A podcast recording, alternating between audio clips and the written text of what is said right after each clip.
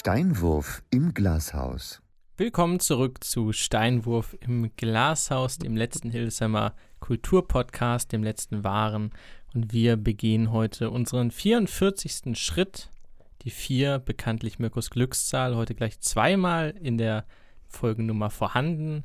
Und mit dieser ruhigen, aber sanften und auch schönen, leicht warmen, sympathischen Einleitung gebe ich einfach mal rüber ins Studio. Mirko, hallo. Schönen guten Abend, Johannes. Schön, dass du auch deine Stimme gleich mal so ein bisschen dämpfst. Ja, muss man direkt irgendwie so ein bisschen. Ich, ich springe dann direkt mit auf den Zug auf. Aber ich könnte so nicht anderthalb bis zwei Stunden reden. Das finde ich deutlich anstrengender, als normal zu sprechen. Du meinst deine normale, krächzende, hohe Stimme oder? Genau die. Ah, okay. Super. Nee, ich kann tatsächlich so weitersprechen. Es macht, glaube ich, nur irgendwann auch als Zuhörer ungemein aggressiv.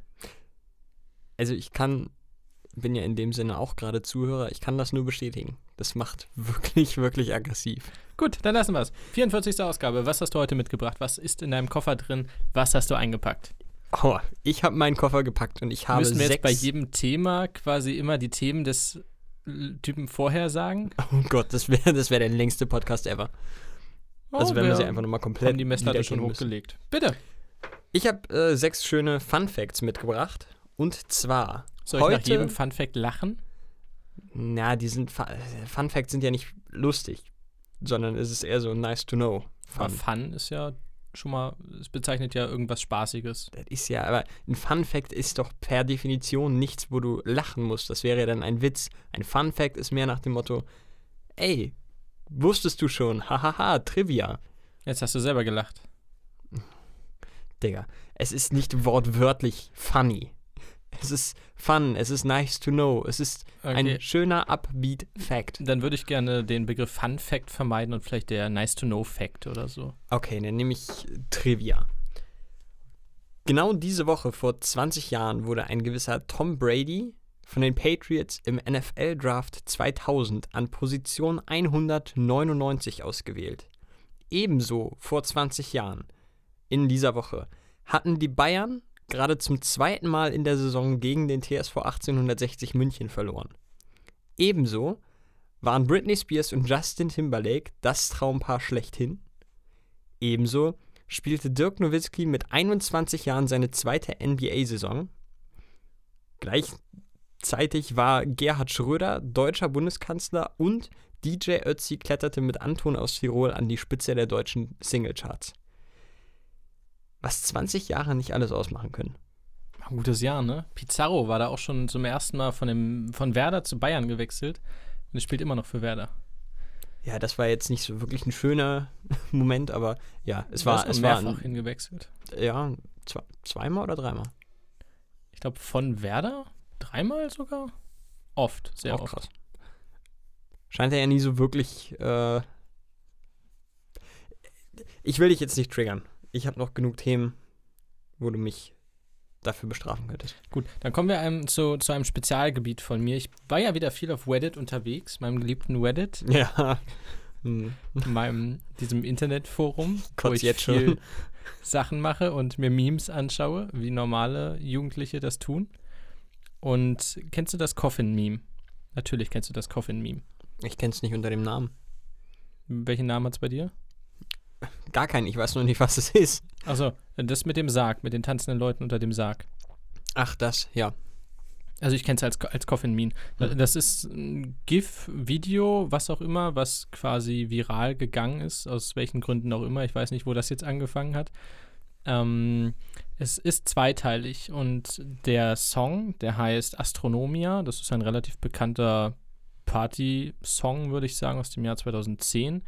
Und das Video mit tanzenden Leuten auf einer Beerdigung ist von 2015 auf YouTube.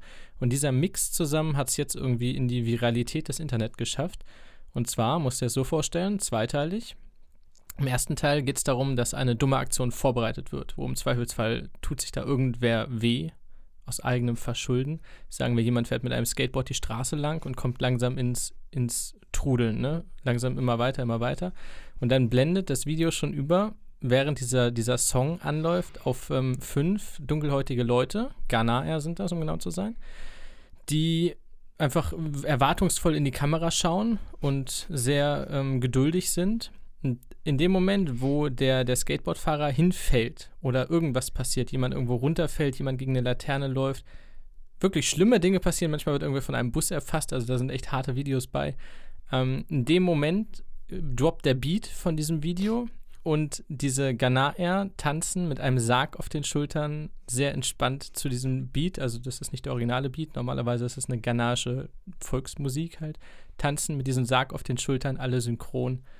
Und es ist großartig. Ich bin kein großer Meme-GIF-Fan, aber ich hatte selten so viel Spaß und liebe das über alles.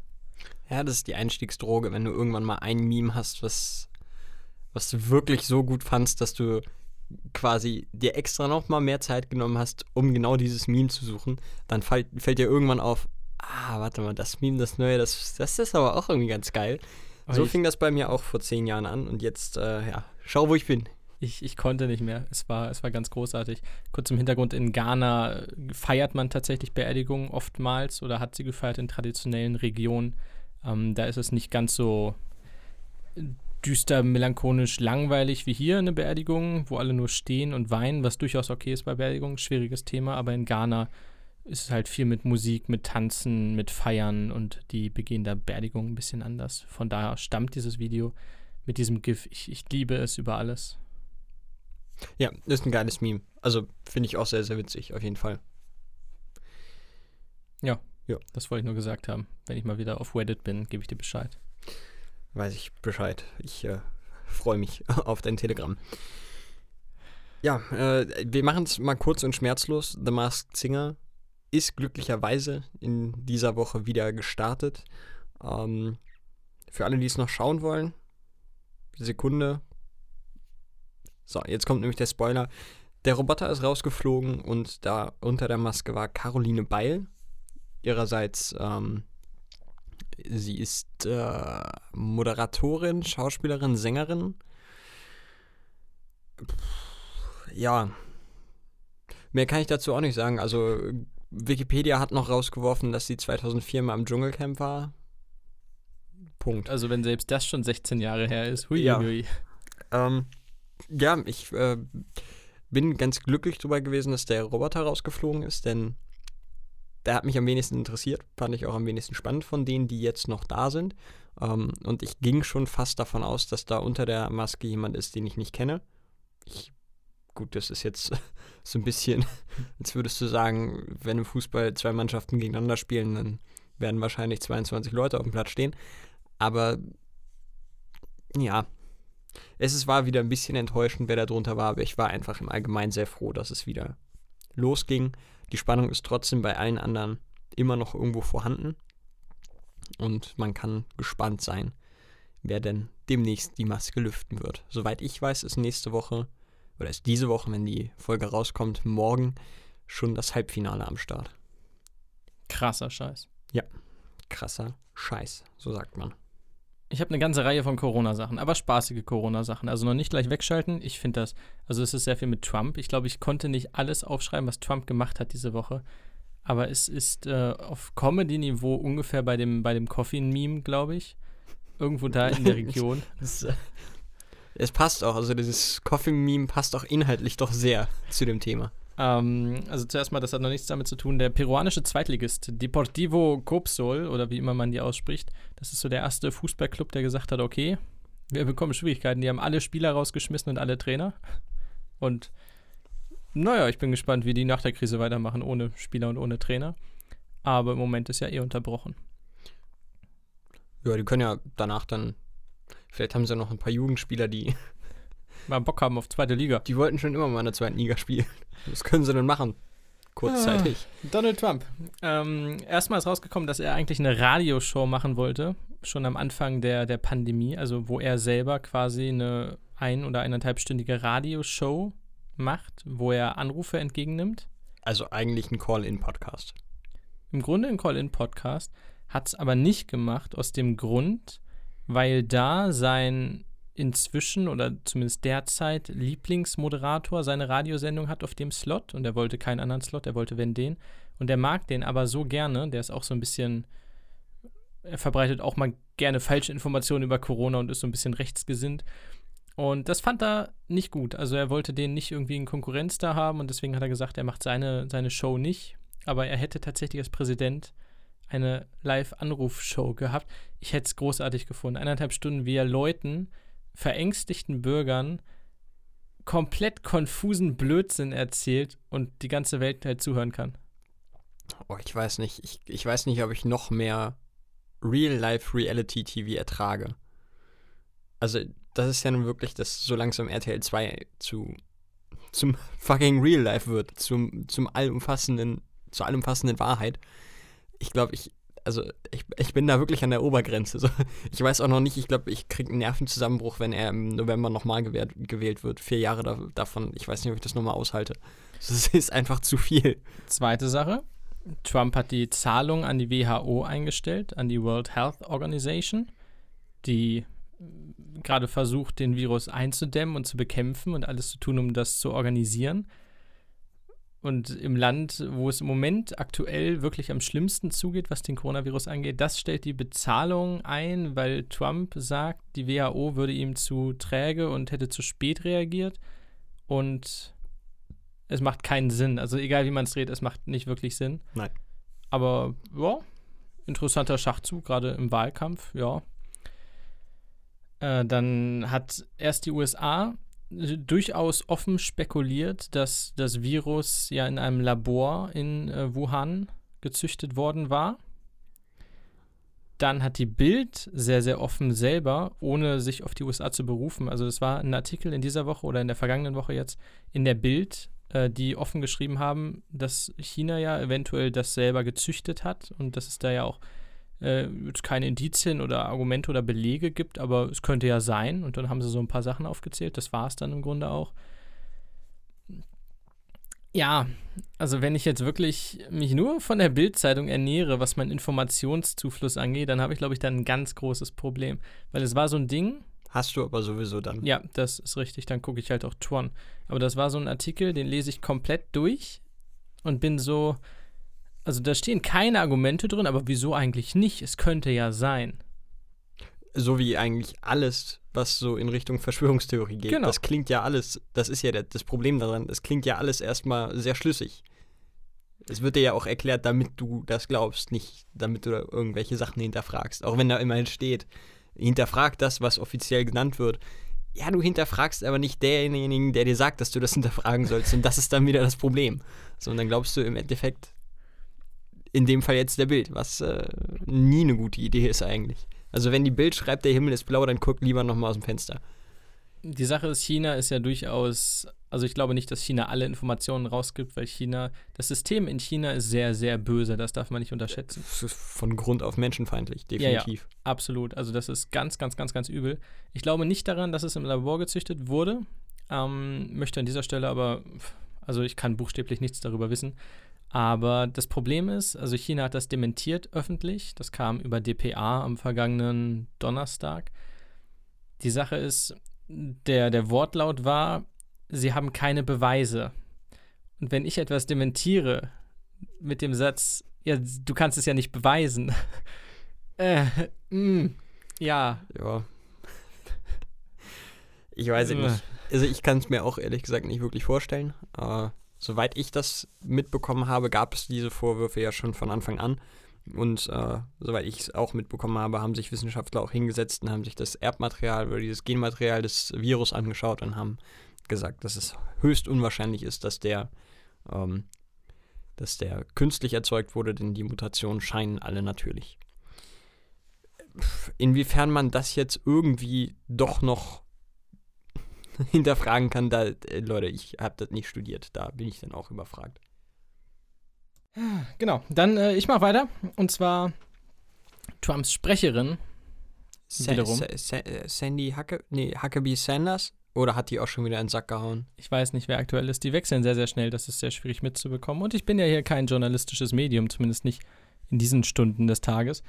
Ähm, sie sagte auf einer Pressekonferenz, und wiederum fand ich es unglaublich traurig, aber sehr, sehr, sehr, sehr witzig. Ja, Leute, also warum habt ihr nicht eher Bescheid gesagt? Das ist ja hier nicht Covid-1, das ist ja Covid-19.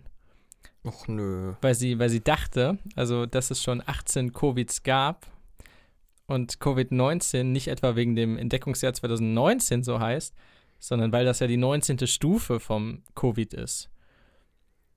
War schwierig. Ich war, mein- war aber eine witzige Pressekonferenz für die Journalisten danach. Ich meine, die, die Covid-19-Abkürzung ist doch sogar schon die Abkürzung für die englische Bezeichnung, die einfach netterweise in Anführungsstrichen die komplette Welt übernommen hat. Wenn du das nicht mal auf Kette kriegst, wie kannst du denn in so ein hohes Amt kommen? Mann, ey, es ist doch langsam echt nur noch zum Haare raufen. Ich, ah. Es ist ja Covid-19 und nicht Covid-1. Und du bist dir ganz sicher, dass das nicht einfach nur ein ganz, ganz schlechter Gag war. So, die meinte das wirklich ernst. Das, also den Gag, den würde ich ihr verzeihen, aber das, Alter, wirklich Nee, nicht. es war, es war ernst gemeint. Es war durchaus ernst gemeint. Oh, ich habe langsam keinen Bock mehr, ehrlich. Das Starke kann doch nicht wahr sein. Dann habe ich noch ein Story-Arc und zwar Vincent Kennedy McMahon ist der Vorsitzende von World Wrestling Entertainment, der größten Wrestling-Liga der Erde und auch von der Extreme Football League. Jetzt kommen wir in dein Milieu rein. Rest in Peace. Du bist ein großer Fan der Extreme Football League gewesen, ja, weil das durchaus ein sch schönerer Footballsport im Grunde ist. Ja, ich äh, seit Jahren, seit Jahren äh, verfolge ich das. Ich habe eigentlich auch geplant, diesen ähm, Herbst ähm, eine Tour zu machen durch die USA, mir die ganzen Stadien anzuschauen. Ärgerlich, ganz schade. Kurze Geschichte, die XFL hat, wie gesagt, der, der Wrestling-Liga-Eigentümer Vincent oder Vince McMahon nennt er sich, gegründet, schon damals, Anfang der 2000er meine ich. Ja, aber sie ist dann pleite gegangen und ist jetzt quasi nach der NFL-Season, nach der letzten NFL-Season wieder gestartet. Ja, Ähm, kurz- Mit neun Teams. Damals ist sie halt, ich glaube, sofort pleite gegangen, nach zwei Spielen oder so. Aber sie hatten einen riesigen Werbe-Zeppelin, der abgestürzt ist, kann man jetzt nachlesen. Also der XFL-Zeppelin ist quasi an dem Tag, wo die pleite ging, in das Stadion gestürzt oder so. Das ist auch ist sehr bezeichnend. sehr symbolisch, ja. Jetzt hat er es nochmal versucht, hat Und- wohl auch durch Corona bedingt sehr viel Pech gehabt. Was wolltest du sagen? Ich wollte sagen, dass der, der Start tatsächlich sehr, sehr äh, vielversprechend war. Es waren relativ viele Leute im Stadion. Ähm, ich fand das System sehr gut ausgearbeitet. Es war jetzt nicht elendsweit entfernt von der klassischen NFL. Es war so direkt nach der NFL-Saison war es gestartet, aber auch nicht so direkt danach, dass die Leute äh, übersättigt waren. Aber es war schon so, dass du da ganz gerne mal reingeguckt hast, wenn, weil du dir dachtest, ja, dir, dir fehlt der Sport. Du bist jetzt natürlich bei den neu gegründeten Teams nicht ganz so drin wie, wie in der NFL. Aber es war schon schön. Zumal viele, das war eher so ein bisschen war es wie eine zweite Liga. Du hast ja in der NFL nur diese eine Liga und keine, keine Tiers oder Divisions oder sowas. Das ist halt, die sind halt alle auf einer Ebene, sag ich mal. Das ist alles erste Liga. Und es gibt keine Möglichkeit, dass die absteigen. Und ähm, in, der, in der XFL war es jetzt so, dass viele Sportler, die es in der NFL momentan nicht geschafft haben, einfach da gespielt haben. Und es ist jetzt auch so gewesen, dass viele von denen äh, einen Vertrag bekommen haben in der NFL, weil sie sich da nochmal beweisen konnten in der XFL. Und es war eigentlich ganz schön zu sehen. Es war halt wie so eine Art Reserveteam oder zweite Bundesliga. Also genau, ich habe auch durchaus Positives gehört, was überraschend ist. Aber das war es jetzt auch wieder, weil die sind pleite. Vince McMahon hat das Ganze erneut zum zweiten Mal aufgegeben. Ähm, die Summen, also was er verloren hat, man schätzt ungefähr eine Milliarde aktuell, was schon mal eine gute Summe ist. Gut, Vince McMahon ist selber Multimilliardär. Er wird es verkraften können. Ähm, Komme ich gleich zu. Dann, also Vince McMahon, aktuell hat er alle seine, seine Wrestler eingezogen. Und zwar nach Orlando, Florida, denn da haben sie ein eigenes Trainingszentrum, von dem aus sie gerade die Shows aufnehmen, damit die weiter gesendet werden können. Vince McMahon will nicht, dass das für ein paar Wochen unterbrochen wird. Der nimmt immer weiter auf, immer weiter auf. Bis jetzt äh, der Orange County Sheriff äh, des Office kam in sein Performance Center, so heißt das da in Orlando, und hat gesagt, hör mal auf mit den Tapings, das äh, entspricht nicht der Ausgangssperre von Florida. Lass es sein. Gut, das ging dann so lange gut, bis eine Frau aus dem näheren Kabinett von Donald Trump, die Linda McMahon heißt, Oh nee, ne? wiederum die Frau von Vince McMahon, ähm, die hat dem Staat 18,5 Millionen Dollar überwiesen. Genau. Äh, die führt nämlich ein Political Action Komitee, das es sich zur Aufgabe gemacht hat, Donald Trump zur Wiederwahl zu verhelfen. Auch neben irgendeinem Ministerium, was sie hat. Am Tag, an dem diese 18,5 Millionen überwiesen wurden, hat der Republikaner DeSantis wiederum der WWE eine Ausnahmegenehmigung erteilt, weil Wrestling, logischerweise, wir wissen es alles, also Krankenhäuser bleiben offen, Supermärkte und Wrestling, das ist ein Essential Business, so heißt das, wurde zu sowas ernannt und äh, fällt deswegen nicht unter die Regelungen der Ausgangssperre. Und jetzt hat Vince McMahon gesagt, okay, na, wenn wir dürfen, ist das ja geil. Jetzt machen wir wieder Live-Shows. Also die tapen das nicht nur, die senden auch wieder live aus dem Performance Center. Allerdings hat Vince McMahon wohl doch noch gemerkt, dass die XFL ihm ein bisschen was gekostet hat. Und deswegen wurden in der vergangenen Woche äh, mehr als zwei Dutzend Leute entlassen. Und das klingt jetzt für einen Weltkonzern nicht viel, aber wirklich aktive Leute. Also er hat 31, glaube ich, sind es am Ende gewesen, gefeuert teilweise nicht mal mit Telefonaten, einfach mit Mails. Also richtige äh, aktive Wrestler und nicht Auch. Leute hinter den Kulissen. Also zum Beispiel Mike Chioda war dabei, das ist ein Referee, ein, ein Schiedsrichter, ein Ringrichter, der ist seit 1989 dabei. Der wurde einfach rausgeschmissen. Haufenweise aktuelle aktive Wrestler. Was interessant ist, weil die Konkurrenzliga AEW ja nur zu gerne die Leute nimmt, die WWE rausschmeißt. da ist doch jetzt gerade mein Lieblingswrestler von der letzten Periode, als ich das gesehen habe, Dean Ambrose, ist doch auch mittlerweile dahin gewechselt. Genau, der heißt ja jetzt aber John Moxley. Genau. Das, darüber bin ich nämlich gestolpert. Also die könnten da jetzt alle hingehen und die haben wirklich, wirklich viele Leute rausgeschmissen. Es gab auf Twitter auch unter den noch bei WWE angestellten Aktiven doch einen härteren Shitstorm, kann man fast sagen. Ähm, krasse Sache. Und jetzt kann man natürlich sagen, auf der ganzen Welt äh, setzen sich Chefs hin und sagen, okay, wir versuchen die Gehälter zu behalten, wir versuchen die Mitarbeiter zu unterstützen und so. Und dann hast du so einen Multimilliardär, der sagt, ja, nee, ich nicht. Äh, Gut, Vince McMahon, äh, also ich meine, der hat jetzt nicht so elends viele Wrestler, wenn du das jetzt mal auf sein, also pro, also wenn man sich anguckt, wie viele Gehälter er zu bezahlen hat für das, was er pro Show einnimmt, hat er relativ wenige Ausgaben.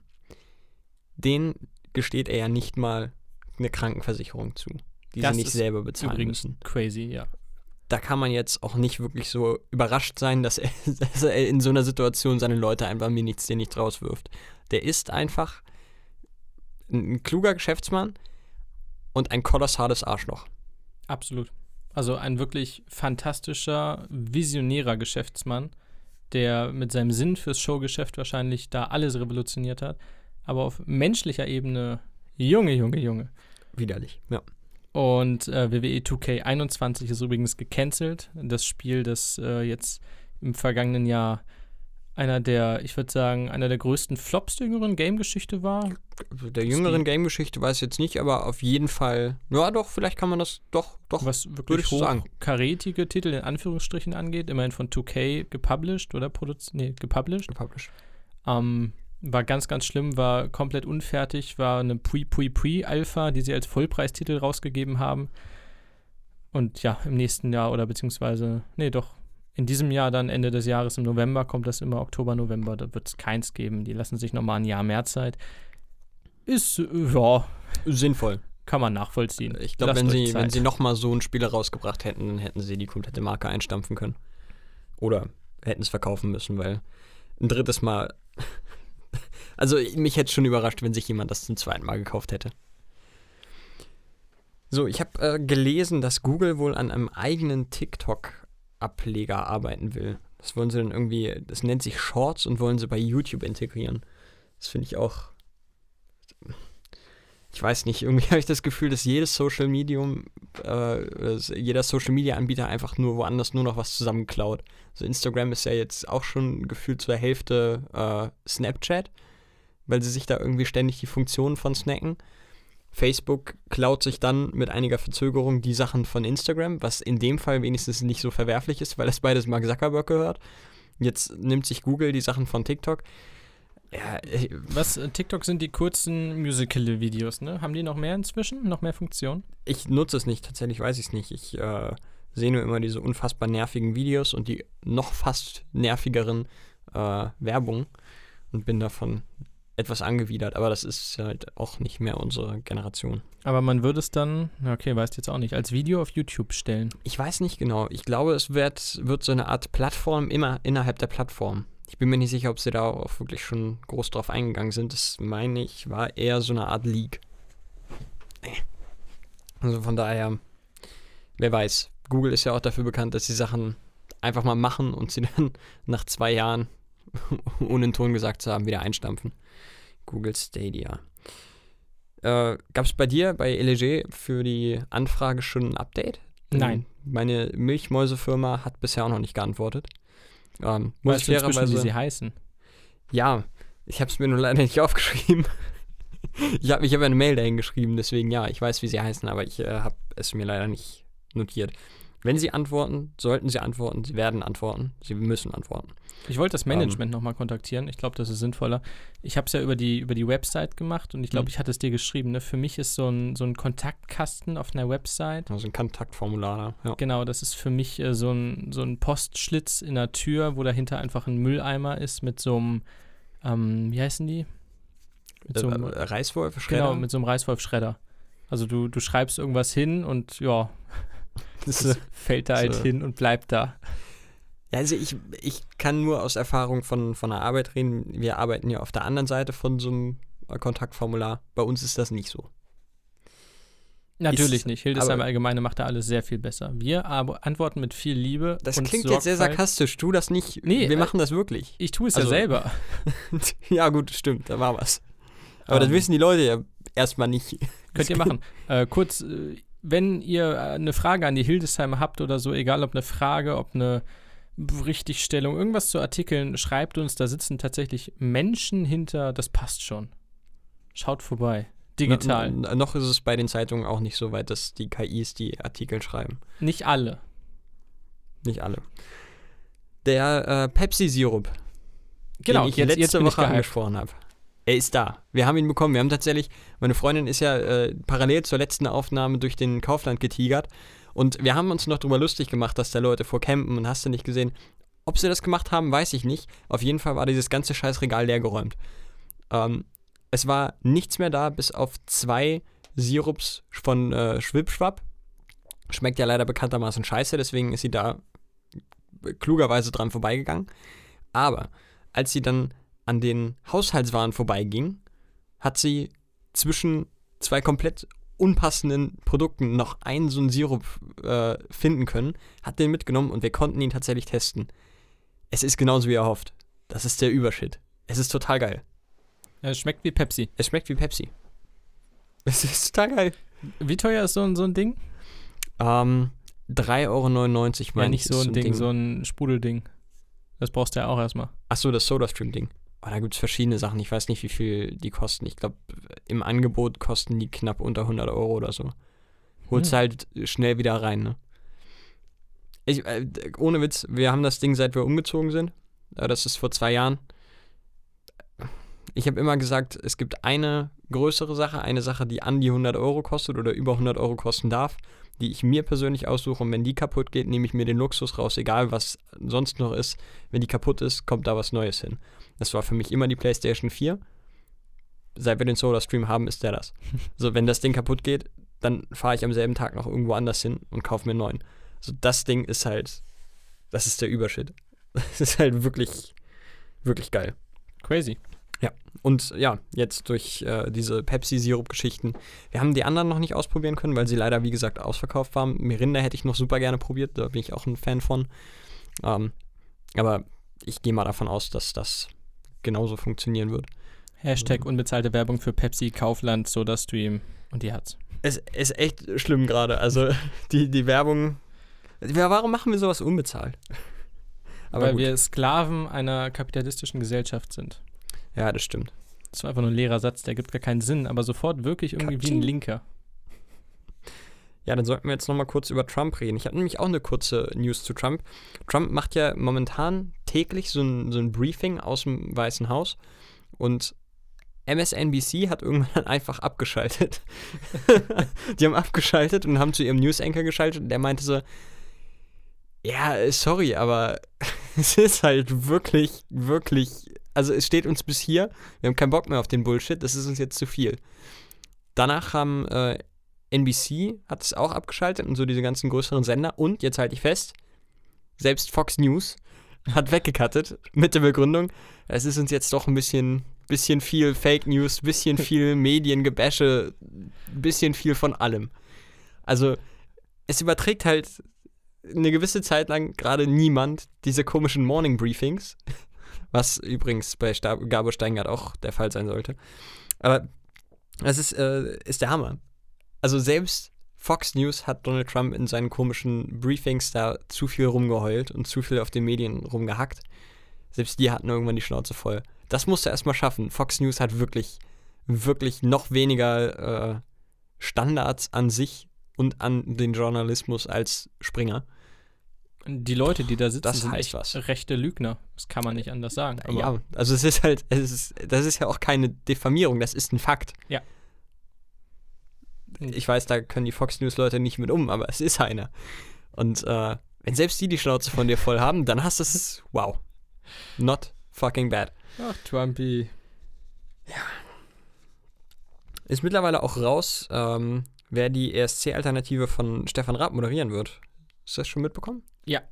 Oh. Es sind äh, Conchita Wurst und Steven Gätchen.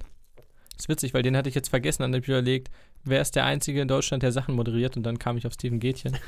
ähm, Steven Gätchen oder Matthias Oppenhövel. Gefühlt sind die beiden momentan überall. ja, letzterer ist natürlich unfassbar Nein. unsympathisch, während Ist Steven. Gätchen Die sind beide super sympathisch. ein geiler Typ ist.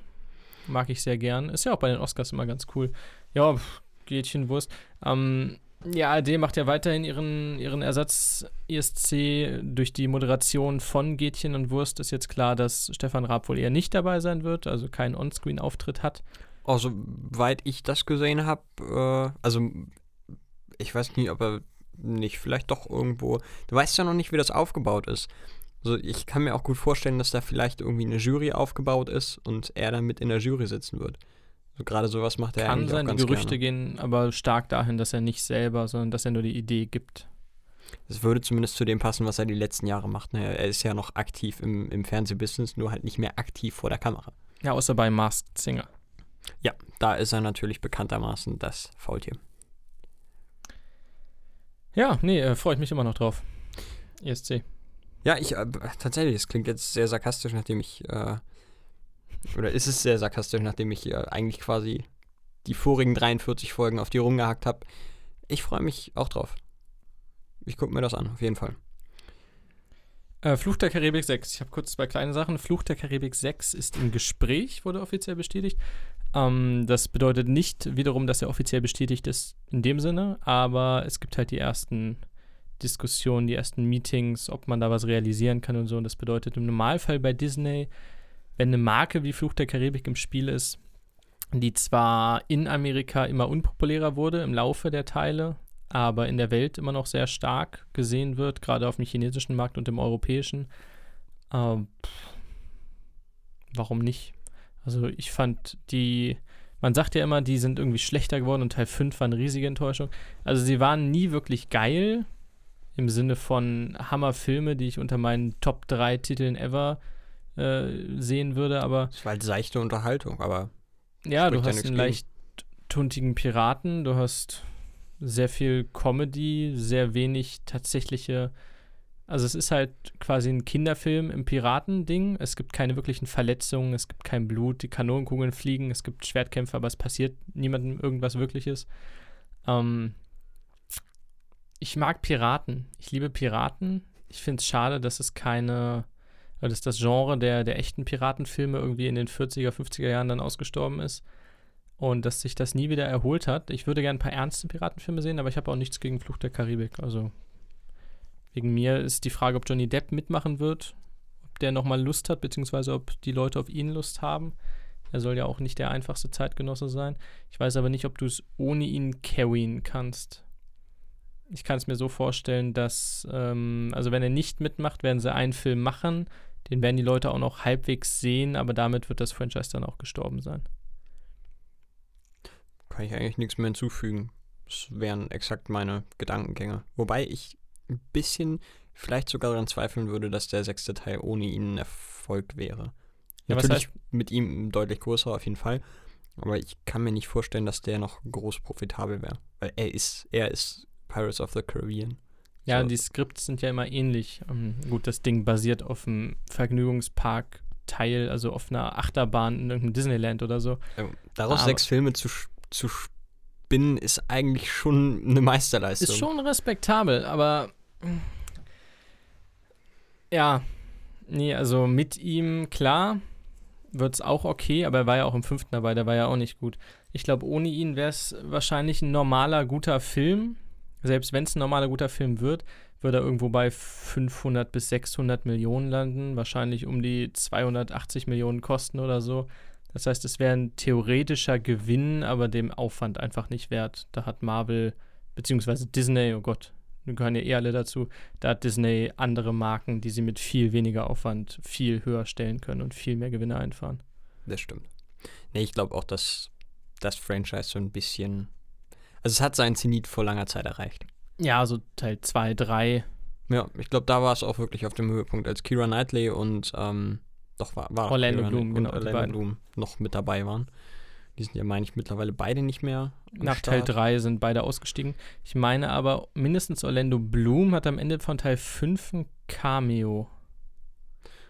Ja. Ist aber lange her, dass ich die gesehen habe. Also das wäre so das Einzige, wenn, wenn die drei wieder mitspielen würden, das wäre der einzige Moment, wo ich zumindest überlegen würde, ihn mir doch anzuschauen. Ja, Nostalgie. Ist einfach die schöne Nostalgie, Nostalgie. und weil es halt drei gute Schauspieler sind, die zusammen offensichtlich sehr gut harmoniert haben. Ähm, noch eine News, die bei mir fast untergegangen ist, und zwar ähm, habe ich gefühlt in jedem Ticker von Corona habe ich ständig gesehen, die und die Airline lässt so und so viele Flieger am Boden, dies, das, jenes. Immer in, in einer, in einer äh, anderen Formulierung. Lässt die und die Flugzeuge am Boden, die Flotte startet nicht mehr. Jetzt war da nochmal so eine Überschrift, ne? da stand Lufthansa, ich meine, Lufthansa lässt Germanwings am Boden. Und dann habe ich mir da mal die Mühe gemacht, den Artikel zu lesen und fand diese Überschrift so befremdlich, denn Germanwings ist halt jetzt pleite. Also Germanwings ist nicht am Boden gelassen, die sind tot. So, ich fand, ich fand das total komisch. Irgendwo steht so, Ryanair fliegt nur noch mit der Hälfte der Flotte, EasyJet fliegt gar nicht mehr. Also Germanwings lässt übrigens auch sein. Nein, die lassen das, die können halt nicht mehr starten, die sind pleite. So, ich verstehe nicht, warum man so eine komische Überschrift dafür, dafür nimmt. So, das ist mir, also ich habe es auch nirgendwo anders so gelesen. Aber ich fand diese Überschrift so strange. So, als ob sie eine Wahl hätten. so, das ist halt, das fand ich total strange. Das wollte ich ja mal kurz, kurz nochmal anmerken. Also Germanwings äh, hat es jetzt hinter sich. Ja, Friede ihrer Asche. Ja, bin damals mit, mein erster Flug von meinen drei Flügen in meinem Leben war mit Air Berlin. Die gab es aber auch lange nicht mehr, oder? ja die gibt so unendlich lang gibt es jetzt.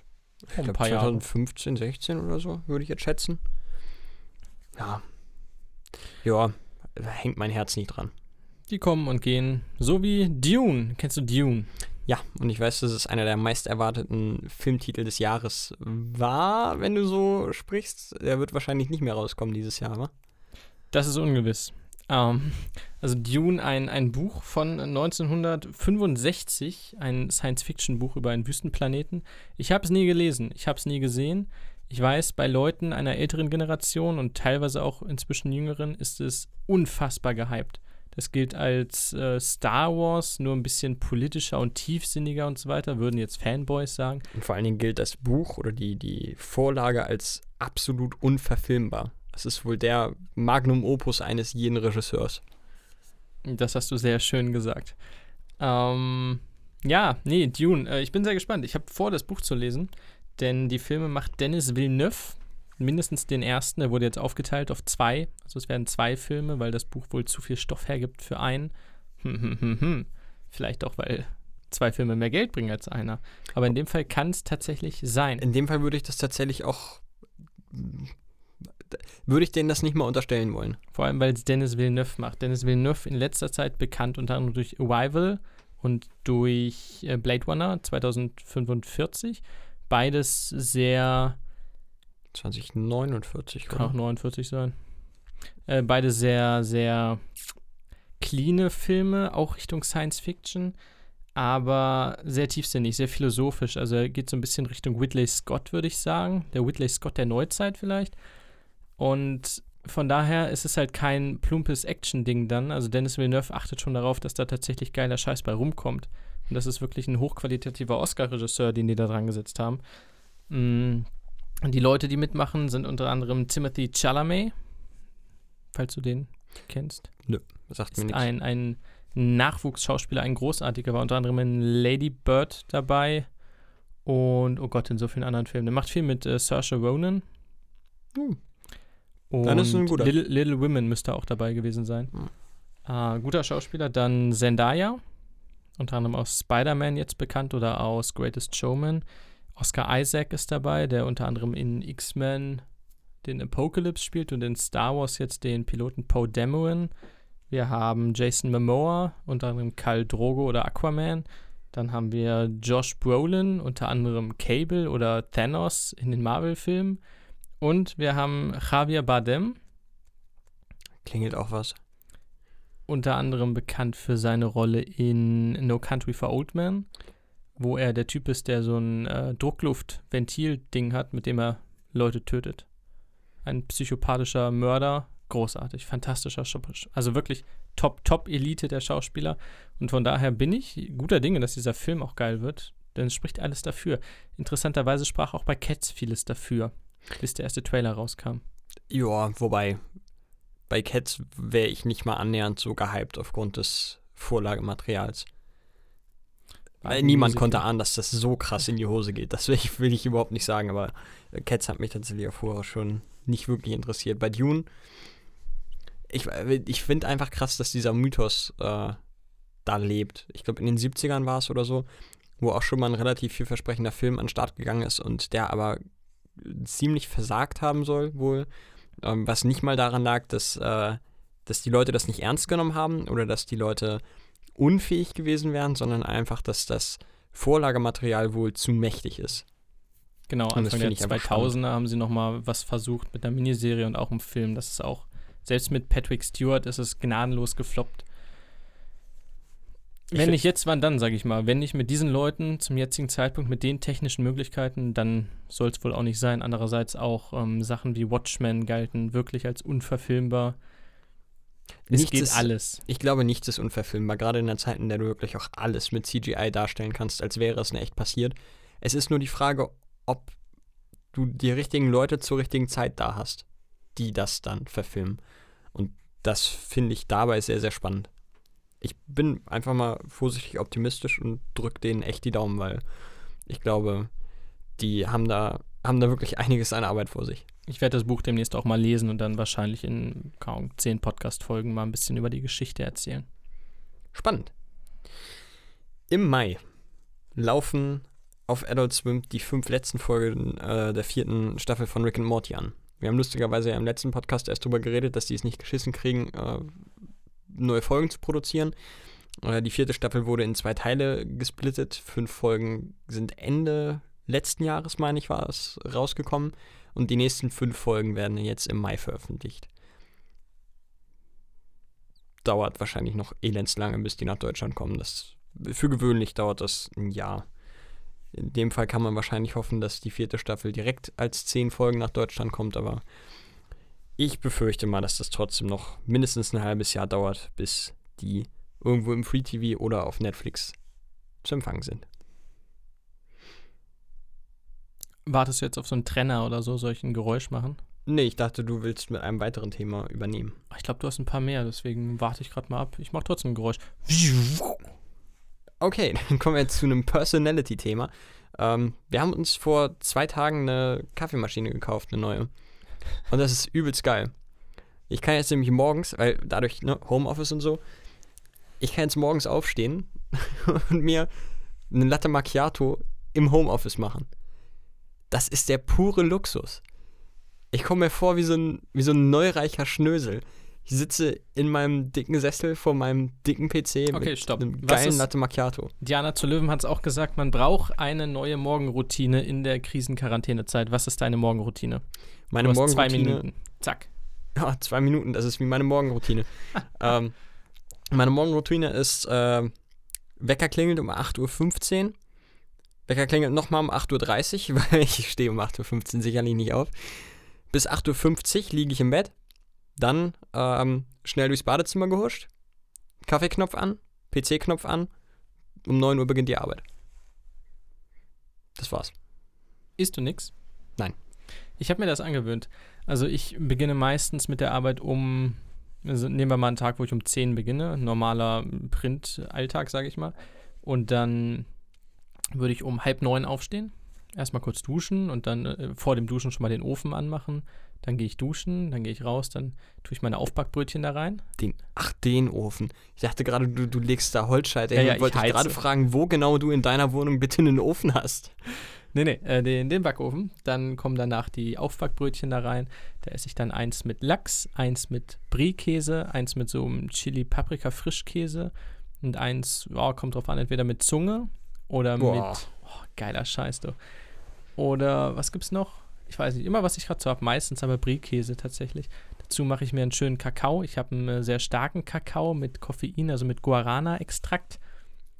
Das ist so eine Frucht und da ist sehr viel Koffein drin. Der ist dann in dem Kakao. Das ist ein sehr, ich sag mal, herber, starker Kakao, nicht ganz so süß. Den mache ich mir auch im Topf dann. Ballerst du dir erstmal rein, Schneebesen reinrühren um und so. klarzukommen.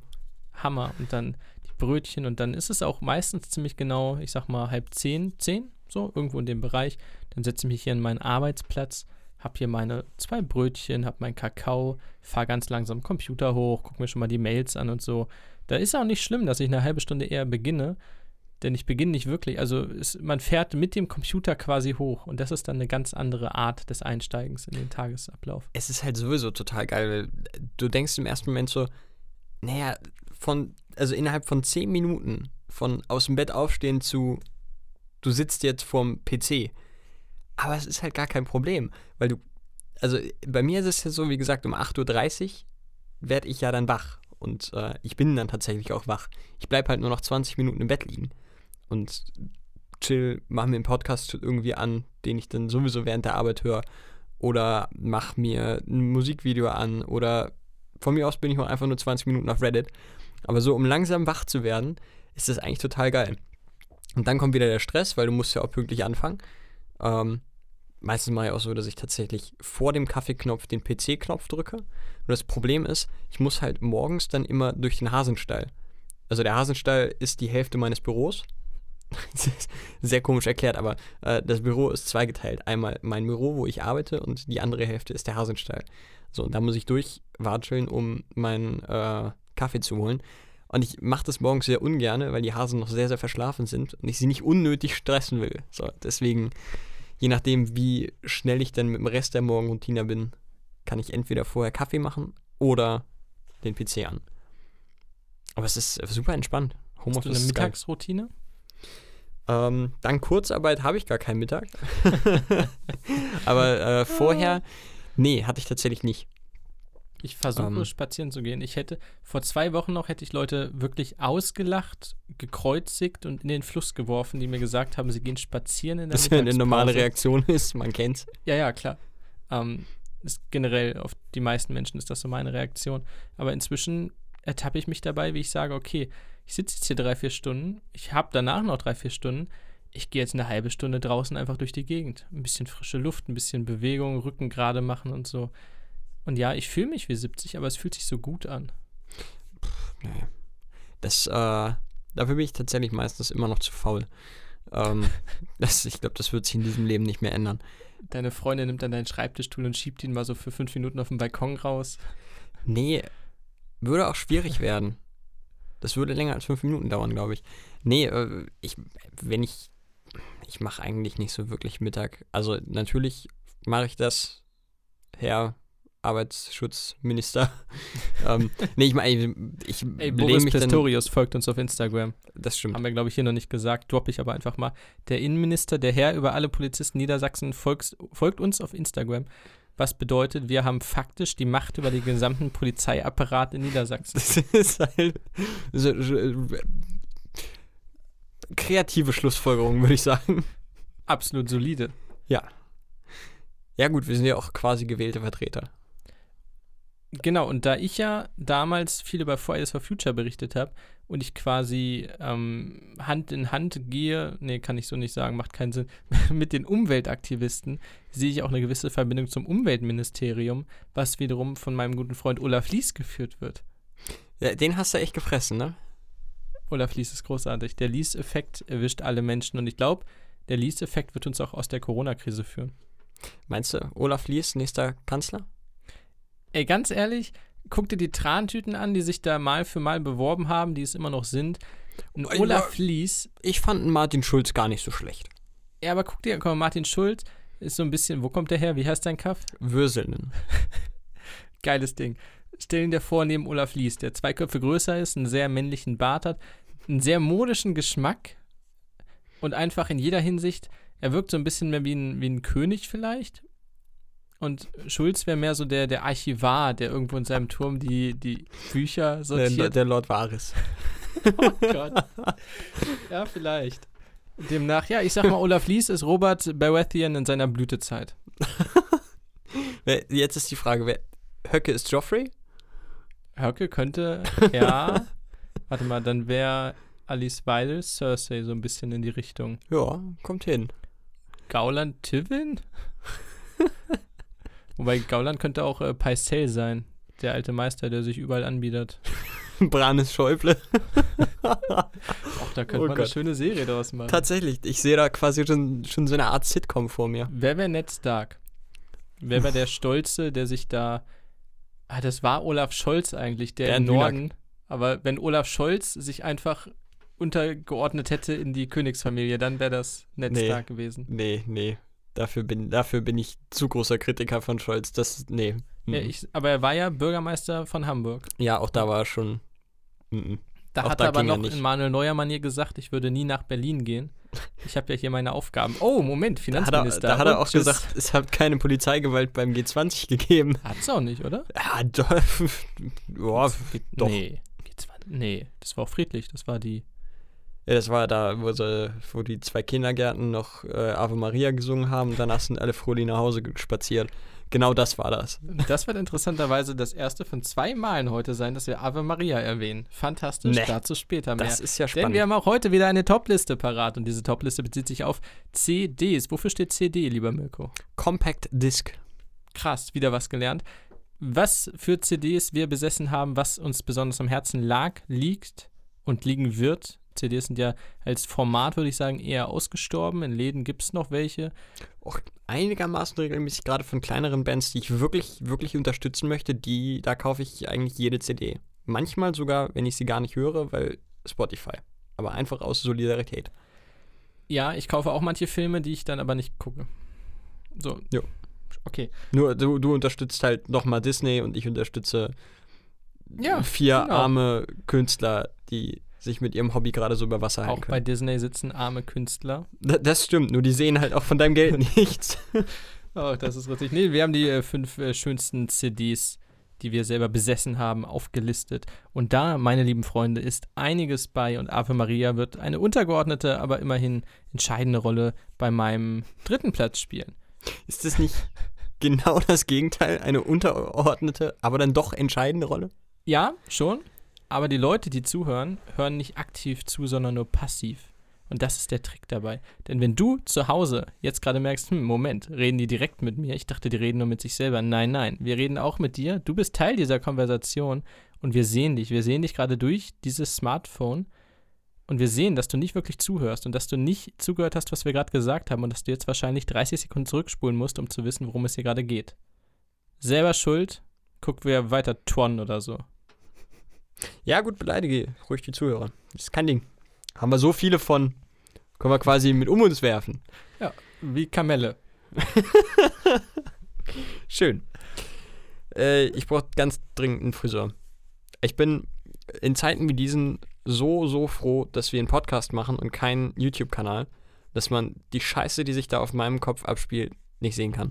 Es ist wirklich, also, es ist wirklich anstrengend. Drei Sachen dazu schnell. Erstens, ich brauche keine, ich habe lange Haare. Ha.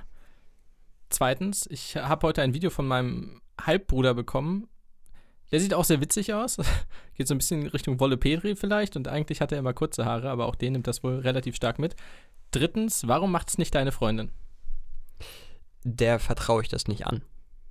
Oh, Fairerweise muss ich sagen, ich vertraue das niemandem an, außer meiner Stammfriseuse, die ich ja jetzt endlich neu gefunden Ich habe. glaube, Friseuse sagt man nicht. Tut man das nicht? Ich glaube, Friseurin. Ich glaube, Friseuse ist so ein bisschen. Ist, da, ist das so ein bisschen der, der Putzfrau-Moment, so dieses Abwertende? Ja. Das habe ich tatsächlich nicht gewusst.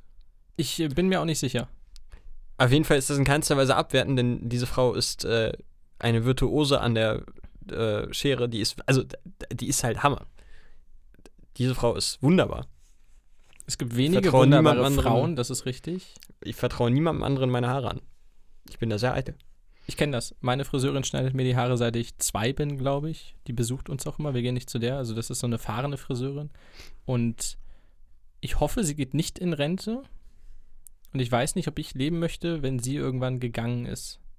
Ja, das ist halt wirklich, ich mache mir wirklich Sorgen. Ich habe ähm, diesen Friseursalon, ich umgehe das jetzt ganz galant, ähm, den habe ich erst vor knapp einem Jahr gefunden. Nachdem ich umgezogen bin, musste ich mich ja umorientieren, was eine der schwersten Sachen war. Und ich war tierisch glücklich, als ich diesen Friseursalon gefunden habe, weil die so super flexibel sind und du kannst halt, du kannst da hingehen, kannst ja einfach kurz sagen, ja, so und so soll das sein. Und die macht das, genauso wie du es erklärt hast, und es sieht nicht scheiße aus danach. Das ist so wunderbar. Und dann ist da auch quasi fast nie jemand, zu der Uhrzeit, zu der ich da bin zumindest. Oh, es ist wunderbar. Also wenn dieser Laden in der Corona-Krise pleite geht, dann, dann Riot. Dann raste ich richtig aus. Okay, letzter Punkt dazu.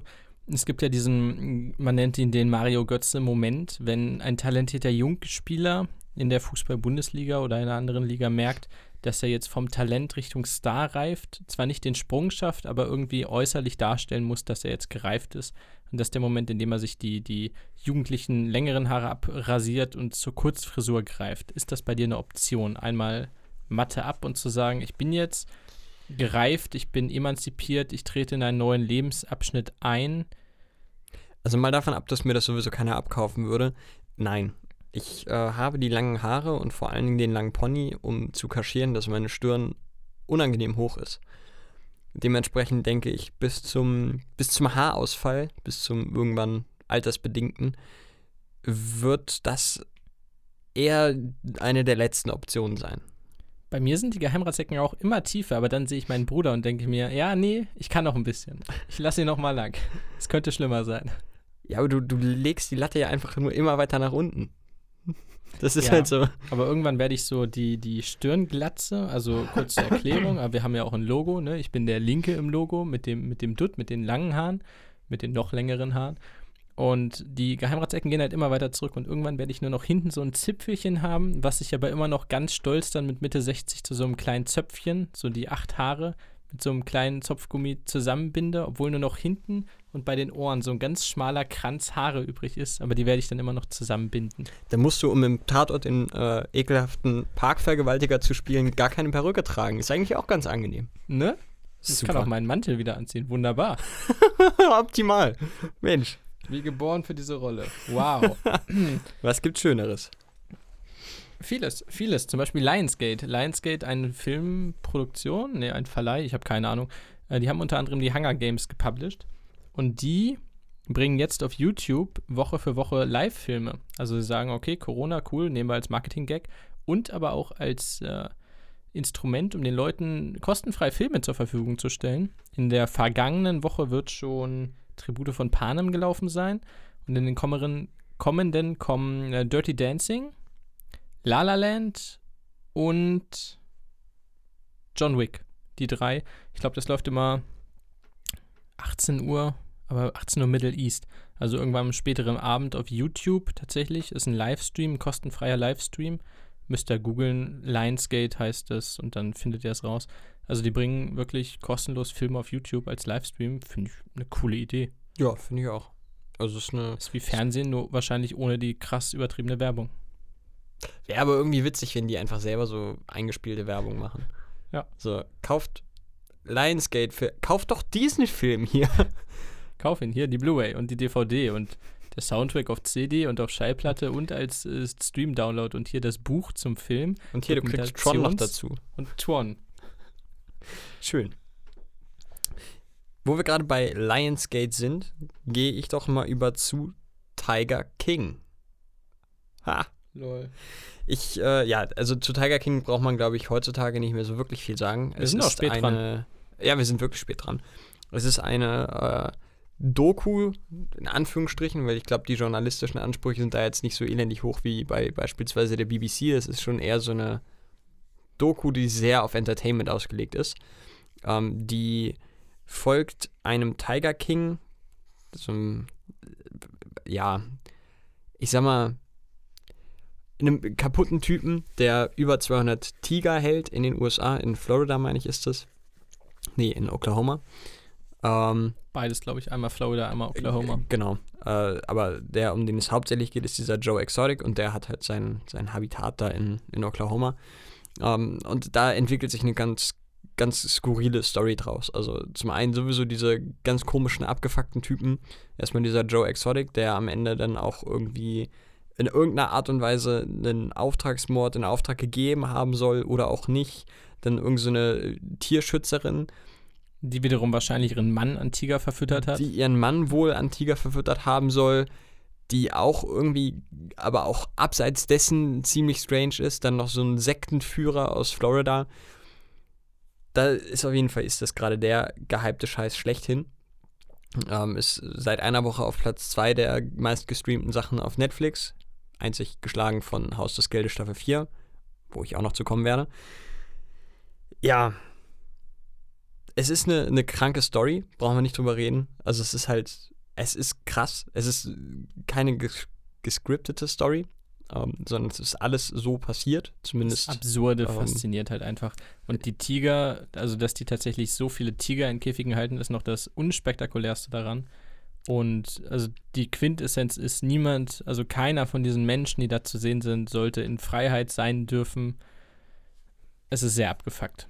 Ja. Also, ob man jetzt als Netflix stolz drauf ist, dass man Geld daraus macht, eine Serie zu drehen über Leute, die Geld daraus machen, Tiger zu halten, ist halt immer so die Frage, weil sie sich auch nicht wirklich davon distanzieren oder das irgendwie kritisch begleiten. Mm, Ja, ich weiß nicht.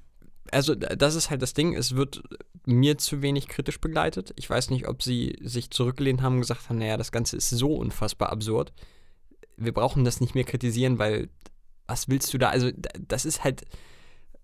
Der Es liebt äh, so ein polyamoröser Meth-Junkie, der einen Auftragsmord äh, plant oder, oder einen Mord in Auftrag gibt. Trotzdem am Ende Sympathien empfindest. Ich habe es noch nicht bis zum Ende geguckt und jetzt komme ich zu dem Knackpunkt. Ich werde es wahrscheinlich auch nicht zu Ende gucken, denn ich merke mal wieder, dass ich für diese True Crime Geschichten einfach nicht geschaffen bin. Trotz der wirklich, glaube ich, Endgame, Endlevelhaften Absurdität dieser ganzen Story catcht mich das überhaupt nicht.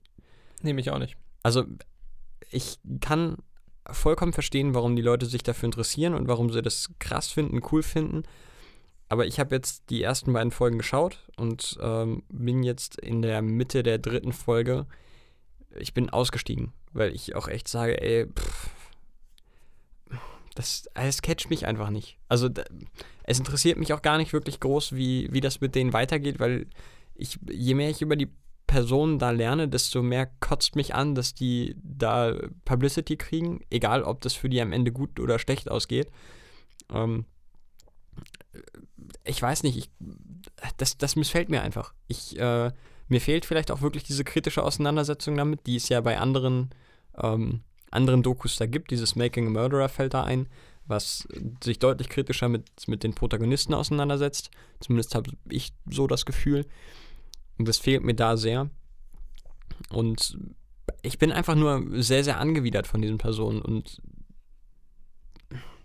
vielleicht ist mir das auch gerade einfach zu viel, wenn ich mir überlege, dass äh, wir halt zum Beispiel so einen, so einen Clown wie Trump als äh, mächtigste Mann der Welt haben. Da will ich mir nicht noch so einen Clown angucken, der in seiner eigenen kleinen Welt da der King ist. Ich weiß nicht, ist einfach nicht meins. Es fühlt sich ja stellenweise echt an wie eine Mockumentary. Also man nimmt nicht alles für voll, was da passiert. Der Typ wollte Präsident werden, hat kandidiert. Es gibt viele Sachen, wo man echt denkt, so, das ist jetzt aber nicht mehr echt, aber das ist alles echt. Ja, aber du kannst auch nicht allen Sachen vertrauen, die da gesagt werden, weil viele Sachen, die auch in der, in der Doku angesprochen werden, nur auf Hören und Sagen dieser, dieser Leute da basieren.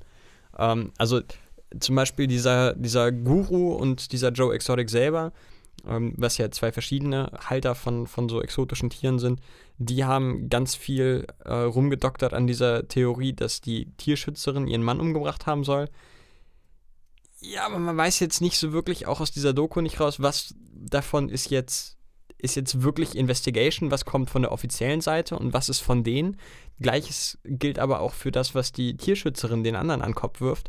Und es ist einfach, ich weiß nicht. Interessant ich ist auch keine aber, Muße, mich da was so zu bestätigt befassen. ist, die, die Nemesis quasi, die Tierschützerin, hat das Testament ihres Multimillionärsmannes äh, kurz vor seinem mysteriösen Verschwinden geändert, sodass darin vorkommt, dass sie auch erbt, wenn er aus mysteriösen Gründen verschwindet.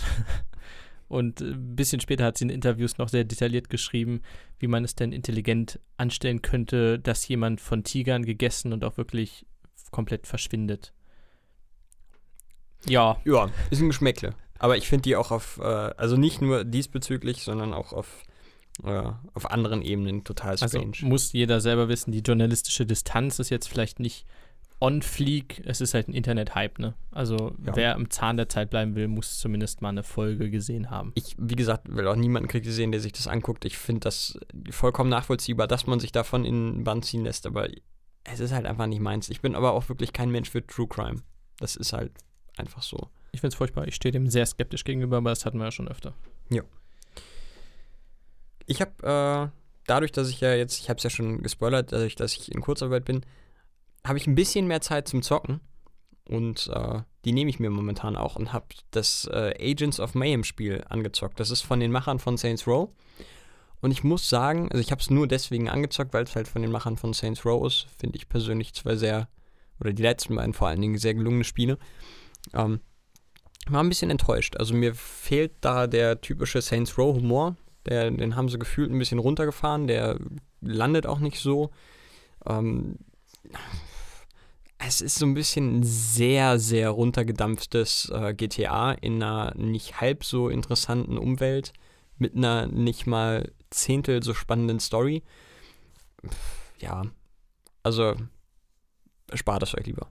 Wenn ihr das, wenn ihr die Wahl habt, dann holt euch lieber Saints Row 3 oder Saints Row 4. Das äh, ist doch deutlich besser angelegtes Geld. Was ich wiederum tatsächlich gerade mit sehr, sehr viel Spaß und Leidenschaft zocke, ist Half-Life. Nein, lieber Johannes, wirst du jetzt fragen, nicht Half-Life Alyx. Ich habe ja leider keine VR-Brille. Obwohl, wenn das jemand zuschicken wollen würde, die Adresse würde ich natürlich rausgeben. Nee, ich zock das äh, Original Half-Life von 1998 und muss sagen, es macht halt immer noch Bock. So, es ist halt jetzt 22 Jahre alt und du kannst es, ich spiele es tatsächlich nicht in der aufgehübschten Version. Es gibt gratis dazu, wenn man das bei Steam kauft, auch die, die aufgehübschte Version dazu und mittlerweile mit Black Mesa sogar eins in der, äh, ich glaube, in der Unreal Engine, in der, in der, also wirklich auf, auf heutzutage schön gemacht, äh, sondern ich zock's in der Original 98 Version und es ist halt immer noch so gut, dass man es immer noch mit Spaß spielen kann. Es ist bockschwer, stellenweise. Ähm, manche Level sind ein bisschen clunky, weil das äh, Leveldesign doch ein bisschen umständlich ist und man sich an einiges gewöhnen muss. Es gibt halt manche, manche Annehmlichkeiten, die man heutzutage für gegeben hinnimmt, die gibt es halt in einem Spiel von 98 nicht. Aber es ist einfach erstaunlich, wie sie es geschafft haben, im Jahre 1998 ein Spiel rauszubringen, das trotz der Gegebenheiten, die wir heute haben, mit VR und ähnlichem, immer noch, es ist immer noch ein super, super spaßiges Spiel. Und ich kann es jedem empfehlen, der es noch nicht gezockt hat, macht es. So, das ist die Basis, auf, auf dem alles, fast alles aufbaut, was wir heute in der Videospiel genießen, äh, oder Videospielwelt genießen. Und ähm, ja, es ist ein spaßiges Spiel. Einfach geil. Hatte ich nie auch nur im Ansatz Berührungspunkte mit. Nicht beim kleinsten Ansatz. Womit ich Berührungspunkte hatte, sind ähm, schöne Filme, gute Filme, qualitativ hochwertige Filme und auch inhaltlich wertvolle Filme. Und ja, ich rede von Godzilla vs. Kong, das ja auch irgendwann kommen soll. Wir haben nicht nur King Kong, den gigantischen Megagorilla, nein, wir haben auch Godzilla, die gigantische Riesenechse, die noch viel, viel gigantischer ist, die ja in Godzilla 2, einem meiner, meines Erachtens nach unterschätzten Film, musste sie ja, jetzt muss ich kurz nachdenken, King Ghidorah? Ghidorah? Einen dreiköpfigen gigantischen Feuerdrachen, der noch viel größer ist als Godzilla bekämpfen. Der sieht immer so geil aus. Auch im Ich Film. der ist super geil Das ist designt. einer der schönsten Filme, die ich je gesehen habe, was die Effekte angeht. Crazy, dass der untergegangen ist. Äh, King Ghidorah hatte wiederum eine riesige, einen riesigen Feuervulkanvogel bei sich, während äh, Godzilla auf die Hilfe seiner Mottenfreundin, also eine Riesenmotte, Mo Mothma oder so. Mothma Ne? kann sein. Die hat auch Heilungskräfte. Es macht nicht alles unbedingt Sinn, aber es ist ganz witzig. Und Ich, ich würde sogar fast so weit gehen und sagen, da macht gar nichts Sinn, aber es ist auch gut ja, so. aber wenn Godzilla dann gegen diesen dreiköpfigen gigantischen Feuerdrachen kämpft, ist schon geil. Fühlt sich gut an. Ist nur schön, wenn alle drei anderen Monster die abheben und in den Himmel fliegen und die Echse steht da und guckt ein bisschen blöd aus der Wäsche. sie kann nicht fliegen. Ähm, der nächste soll dann auch quasi das, das Marvel Avengers Crossover des Monster-Universums werden, das ja seit langen Jahren vorbereitet wird, mit, glaube ich, jetzt schon drei Filmen. Ja, drei. Und zwar einmal Kong, Skull Island, dann Godzilla und jetzt Godzilla, wie hieß der zweite? King of the Monsters, glaube ich. Und jetzt soll Godzilla vs. Kong kommen. Die Japaner haben ja seit den 20er Jahren, glaube ich, alle Crossover gemacht, was Godzilla, Kongs, Monster, Mecha-Godzillas und sonst was angeht. Jetzt versuchen es auch die Amis und ich bin sehr gespannt, denn ich mag das auf eine sehr skurrile Art und Weise, denn es ist halt komplett hohl, also es ist super dumm. Aber wenn ich was zum Abschalten brauche, dann gigantische Echsen, die, ich weiß gar nicht, was Godzilla spuckt. Ich glaube, er hat so einen Atomstrahl als Atem. es ist auf jeden Fall kein Feuer. Es ist eher so eine Art Energieblitz. Elektro, Feuer, Eis, whatever. Vielleicht. Ähm, aber Spielzeuge haben das wohl jetzt geleakt, die ersten Infos zu Godzilla vs. Kong. Es wird wohl so ein bisschen Richtung Batman gegen Superman gehen. Also die kämpfen kurz gegeneinander, aber natürlich kämpfen sie dann sofort danach zusammen gegen einen noch größeren Gegner. Und die Spielzeuge, wenn man den Glauben schenken mag, die Japaner entwickeln ja auch gern Spielzeuge, die unabhängig davon einfach mal mit dem Film werben, äh, ist der Gegner Nozuki. Nozuki ist ein gigantisch langer Wurm mit Flügeln, also Ja. ist wieder OP für Godzilla, schade. ähm, King Kong wurde geleakt als Mega Kong. Mega Kong hat eine Axt und ist noch ein Stück größer und kräftiger als vorher. Mega Godzilla wurde auch geleakt, wohl laut diesen Bildern. Mega Godzilla hat auch eine Rüstung. Sieht super geil aus. Also ich habe unfassbar Bock drauf. Und also die heißen dann Mega Godzilla und Mega Kong. Es wurde auch schon mal geleakt, dass Mecha Godzilla nicht zu verwechseln mit Mega Godzilla. Mega Godzilla ist nur der coolere Godzilla. Mecha Godzilla ist der mechanische Godzilla, also ein Roboter Godzilla, dass der auch dabei ist, aber da gibt es noch keine näheren Infos. Ich bin sehr gespannt. Es ist so, als lässt du es einen Achtjährigen schreiben. Ich möchte jetzt, dass der ein Roboter ist und eine Rüstung trägt. Wer, wer weiß.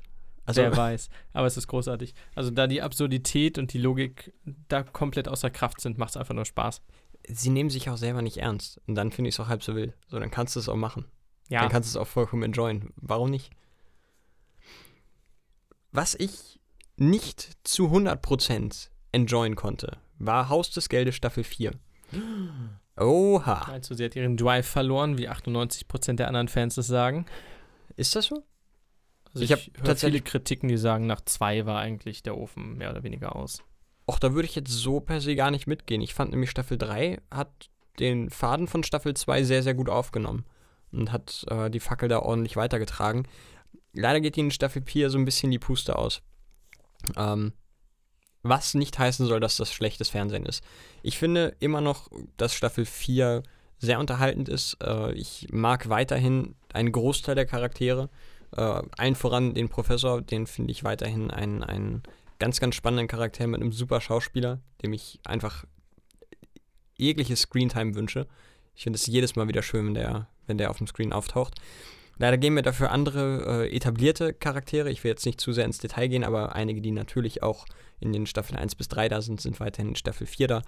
Ähm, da gehen mir einige etablierte mit ihren Entscheidungen sehr auf den Sack. Viele, du, du, solltest denken, nachdem du drei Staffeln wirklich größte heißt und äh, du bist quasi der, der Star, du hast äh, alles erreicht als, als Bankräuber oder als, als Räuber, sage ich jetzt mal.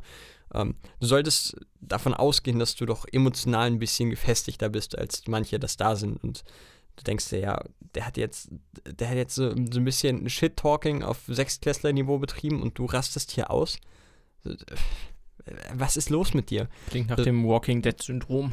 Ja, das ist so ein bisschen sehr, sehr sinnfreie äh, Plot-Twists und sehr, sehr sinnfreies Drama. Wo ich mir denke, ja gut, also wenn ihr jetzt keinen Hebel dafür gefunden habt, dann lasst es doch einfach. Dann lasst es einfach sein. Es muss jetzt nicht in jeder Folge ein krasser Plot-Twist mit krassem Drama sein. Lasst die Story einfach laufen. Die ist ja spannend genug. Ist ja nicht so, als müsste man das dadurch künstlich aufbauschen. Ähm, das fand ich ein bisschen schade. Das hat mich ein bisschen sehr genervt. Das hat er, das haben, haben die Showrunner in den ersten drei Staffeln deutlich galanter geschafft, wie ich finde. Die Story an sich ist immer noch spannend. Ähm, wenngleich sie sich doch etwas zieht. Ähm, denn man kann eigentlich sagen, dass Staffel 1 und 2 eine gesamte Story war. Nach Staffel 2 war es abgeschlossen. Jetzt ist es allerdings so, Spoiler Alert. Jetzt ist es so, dass äh, nicht nur nach Staffel 3, sondern auch nach Staffel 4 so eine Art Cliffhanger war. Die Story ist definitiv noch nicht zu Ende erzählt. Es ist ja schon bekannt gewesen, dass Staffel 5 und 6 erscheinen werden. Aber scheinbar geht es in demselben Setting weiter, zumindest in Staffel 5. Hadere stark, ob sich das noch eine weitere Staffel trägt, denn die Luft ist jetzt langsam raus. Vor allen Dingen, da man wirklich davon ausging, okay, Ende von Staffel 4 ist dann jetzt auch Ende von dem Setting. Ja, ist es nicht. Gut, Mal schauen. Ich habe immer noch Hoffnung auf Staffel 5, weil, wie gesagt, ich habe denen auch abgeschrieben, dass sie nach Staffel 3 wirklich so gut weitermachen könnten. Das haben sie in meinen Augen. Staffel 3 war fantastisch. Ja, mal gucken. Also abgeschrieben ist die Serie auf jeden Fall noch nicht. Das, äh, also für mich persönlich definitiv nicht. Dafür hängt da noch zu viel drin, dafür ist da auch zu viel Potenzial noch. Aber der Boxer wurde zum ersten Mal getroffen und man guckt jetzt mal, ob er ein bisschen ins Wanken gerät. Er muss sich wieder fangen und wenn er das nicht tut, dann. Puh, dann könnten noch einige Schläge dann folgen. Könnte Staffel 6 oder vielleicht auch schon Staffel 5 das technische K.O. gewesen sein. Wunderschön. Jawohl. Wunderschön. Nee, das war's. Ich habe keine Überleitung. Okay. Ich habe nämlich noch äh, ach, zwei, zwei fixe News. Am 23. April möchte ich jetzt einmal ganz kurz äh, sagen, ist mir ein persönliches Anliegen. Meine aktuelle Lieblingsband Kind kaputt haut am 23. April eine Single raus. Die wird mit Sicherheit schön. Also wenn ihr spontan Lust habt auf diese Single, dann gönnt ihr euch. Und am 24. April findet ab 2 Uhr nachts der NFL-Draft auf Pro7 Max statt. So ziemlich, ich glaube wirklich momentan weltweit das einzige, was in irgendeiner Art und Weise mit Sport zu tun hat, was stattfindet. Ähm, für diejenigen, die dieses Prozedere noch nicht kennen, definitiv äh, eine ganz spannende Sache, denn auf Pro7 Max wird das Ganze übertragen von äh, RAN, RAN Sport mit, äh, ich weiß nicht, wer das da kommentieren würde. Ich denke mal, äh, dass Icke wieder dabei ist, der Netman und äh, Coach Izune. Je nachdem, wer dann da äh, noch mitsitzt. Ein Dritter wird da mit Sicherheit noch mitsitzen. Und das wird immer ganz nett von denen auch mit erklärt vorher noch, was da denn jetzt passiert. Also auch für Neulinge definitiv was, die sich das mal angucken können. Ich werde es definitiv aufnehmen und freue mich da schon wie verrückt drauf. Ja. War, war das eine News oder zwei? Das waren die beiden News. Ach so, was war die erste? das war Single Release von ah, Kind kaputt. Single Release. Kind kaputt, ja, absolute Hörempfehlung. Es wird 23. So. April, bleibt dran, wird geil. Ganz genau. Und dann habe ich noch eine Sache, die vor zwei Wochen, glaube ich, schon äh, durch die News gegeistert ist, aber so wenig Aufmerksamkeit bekommen hat, dass ich dachte, ja gut, das kann ich ja dann einfach nochmal nehmen. Ähm, so machen wir es auch bei der Zeitung. Ha, war nur ein Spaß. Ja. Nee, äh, ah, bitte feuer mich nicht. Hat, hat mich tatsächlich überrascht, weil ähm, ich dachte, dass das größere Wellen schlagen wird. Aber Netflix spricht mit David Williams und Matt Lucas, und bei manchen Leuten werden da jetzt schon die Glocken klingeln, ganz genau über eine Fortsetzung von Little Britain. So, soll ich so ein Zirpen einfügen oder? Nee, ich bin nur etwas überrascht, dass da gar keine Reaktion von dir kommt. Little Britain wohl eine der witzigsten Sketch-Comedies, wenn nicht sogar die witzigste Sketch-Comedy aller Zeiten. Das mit diesem Ähm. Rollstuhlfahrer, ne? Unter anderem. Äh, also britischer Humor vom, vom feinsten. Matt Lucas in meinen Augen sowieso einer der, der witzigsten Menschen überhaupt. Und ähm, beide Seiten scheinen da sehr, sehr interessiert. Es ist wohl auch so, das wusste ich auch nicht, dass Matt Lucas und David Williams oder Williams, die auch die beiden Hauptcharaktere immer da darstellen, ähm, dass die wohl sowieso schon immer im Gespräch waren, dass das nie ganz vom Tisch war. Die waren sich nur immer noch nicht so ganz sicher, in welcher Art und Weise, ob das jetzt irgendwie eine Bühnenshow wird oder ob das einfach weiter als Sketch-Comedy läuft. Aber die haben auf jeden Fall gesagt, dass diese Charaktere alle noch nicht begraben sind äh, und dass es wohl auf jeden Fall eigentlich weitergehen soll. Weil es nur eine Frage der Zeit wäre. Und ja, sie verhandeln wohl mit Netflix. Das äh, fände ich total geil. Denn Little Britain ist, also ist eine der wenigen Sketch-Comedies, die auch wirklich zeitlos sind. Also die kannst du dir auch jetzt noch angucken und du kannst sie jetzt noch witzig finden. Das, äh, das musst du erstmal hinkriegen. Und das haben sie, glaube ich, über zwei oder drei Staffeln geschafft. Mit, das sind ja dann verdammt viele Sketche. Ähm, das ist, äh, ist legendär. Und den beiden traue ich definitiv auch zu, das heutzutage immer noch auf dem Niveau abzuliefern. Wunderschön. Äh, Ist für mich das Half-Life der Comedy-Szene hatte ich nie Berührungspunkte mit. Kann ich mir nicht. In Erdkunde haben wir es, glaube ich, mal gesehen, aber Also ich kann es wirklich nur jedem empfehlen, weil wie gesagt, die, der Humor auch heute immer noch zieht. Klar, die ein oder andere Referenz ist vielleicht etwas überholt, aber der Humor ist weiterhin wunderbar. also so wie das, was du hier machst im Grunde. Ja, das ist ja fast schon, ich glaube, so, so nett hast du noch nie über meine Witze oder meinen Humor geredet. Siehst das ist äh, tatsächlich. Es ist halt nichts Aktuelles dabei, aber es ist okay. Es ist halt da. Man würde jetzt kein Abo abschließen, aber wenn es ein Heft ist und der Verkäufer ganz nett guckt, dann kauft man da auch mal für 1,49 so ein So, ein- so ein Mitleidskaugummi nimmt man noch so mit. Liegt's an der Kasse, Band. genau. Auf so einem kleinen Regalchen liegt es. Auch runtergesetzt, weil schon abgelaufen. Zwischen den Hubba Bubbas und den und den Erdnussriegeln. Mit den einzelnen Ferrero-Küsschen. Kein Mensch kauft. Großartig. Topliste? Topliste. Topliste. Topliste. Hast du schon mal eine CD gehört, Mirko? Nee. Ist jetzt dumm, dass ich die Einleitung mache, ne? Wir hatten vorhin eine andere. Nee? Nee. Also eine CD, ich beschreibe dir das kurz, ist eine Kom Compact-Disc. Compact Disc, ja. Ja, wusste ich. Und äh, da drauf sind Sachen gespeichert. Musst du dir so vorstellen, auf dieser Disk ist wie bei Schallplatten, da laufen ganz viele kleine Männchen umher, die jeweils ein, ein Daten, so nennt man das, ein Date, weil ein- Daten ist Ein, Plural. ein Date. Genau, ein Date, so sagt man im Englischen, tragen die.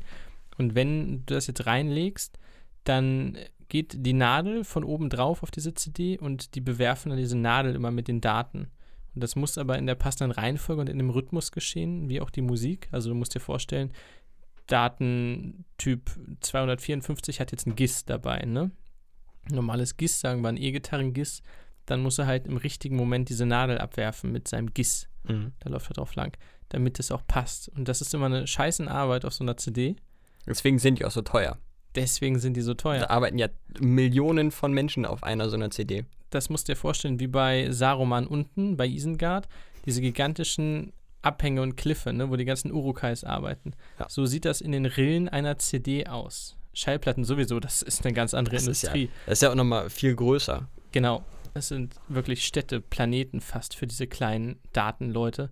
Aber so eine CD ist schon schwierig. Und wenn eine CD wirklich gut ist, dann, wenn man sagt, okay, die hat mich überzeugt, da sind die Leute auch froh. Dann gibt es da abend ein Feierabendbierchen. Die haben dann Spaß. Aber dafür müssen die halt echt hart schuften. Und deswegen finde ich es gut, dass wir jetzt endlich repräsentieren können, was die richtig geilen CDs ausmacht, was unsere Lieblings-CDs sind und waren. Damals wie heute, was uns emotional und nostalgisch besonders am Herzen liegt. Wow, jetzt habe ich lang geredet. Alter Schwede, das war wohl die verschissenste, das verschissenste Top-Listen-Intro ever. Aber gut, man muss mal Neues wagen. Also wichtig ist äh, bei dieser Liste zu beachten, es müssen, das ist äh, Voraussetzung, es müssen CDs sein, die sich in irgendeiner Art und Weise physisch einmal in unserem Besitz befunden haben. Aber es ist nicht ausschließlich äh, bezogen auf Musik-CDs. Es müssen nicht nur Alben oder Singles sein. Es darf auch jegliche andere CD sein, die in irgendeiner Art und Weise unser Leben beeinflusst hat. Sind zwar meistens Alben, aber es sind nicht ausschließlich Alben. Hast du zwei Mentions? Ich habe zwei Menschen. Dann beginn mit einer Menschen. Ich beginne mit einer Menschen. Da ist auch direkt das, die einzige CD, die kein Album ist. Und zwar rede ich von dem Patterson und Findus Hörspiel. Das habe ich nämlich sowas von zu Tode gehört. Äh, das habe ich früher immer zum Einschlafen gehört. Ich habe auch schon früher das Problem gehabt, dass ich äh, bei Stille nicht schlafen konnte. Das habe ich ja auch heute noch. Wissen die Leute, die diesen Podcast regelmäßig hören. Und deine Freundin. Die weiß das auch, ja. Die, die offensichtlich. Du musst den Scheiß mittragen, ja, ja. Ja, Bin ich schön vor. Ja, gut, sie hat mir ausgesucht, ne? Spricht nicht für sie. Schön. Ähm, auf jeden Fall äh, bin ich ja nun mittlerweile so alt, dass äh, man sagen kann, sowas wie Fernsehen im Zimmer und äh, Streaming gab es nicht immer. Und in der Zeit, bevor sich ein Fernseher in meinem damals Kinderzimmer befand, gab es dann halt immer ein Hörspiel abends. Und auch da ist es wie heute, ich muss das quasi gefühlt mitsprechen können. Also so viel Varianz gibt es da nicht. Und dann lief es darauf hinaus, dass es immer Patterson und Findus war, als kleines Kind. Und ähm, ich weiß leider nicht mehr, welche genau. Ich weiß auch gar nicht, ob diese CD noch existiert. Aber die hat sich bezahlt gemacht. Die habe ich sowas von tot gehört. Deswegen Honorable Mention, Patterson Findus. Meine einzige Mention ist von der Madison Skiffle Company. Skiffle ist eine Musikrichtung, die wahrscheinlich niemand kennt, der unter 50 ist. Hoho, Shoot ist raus.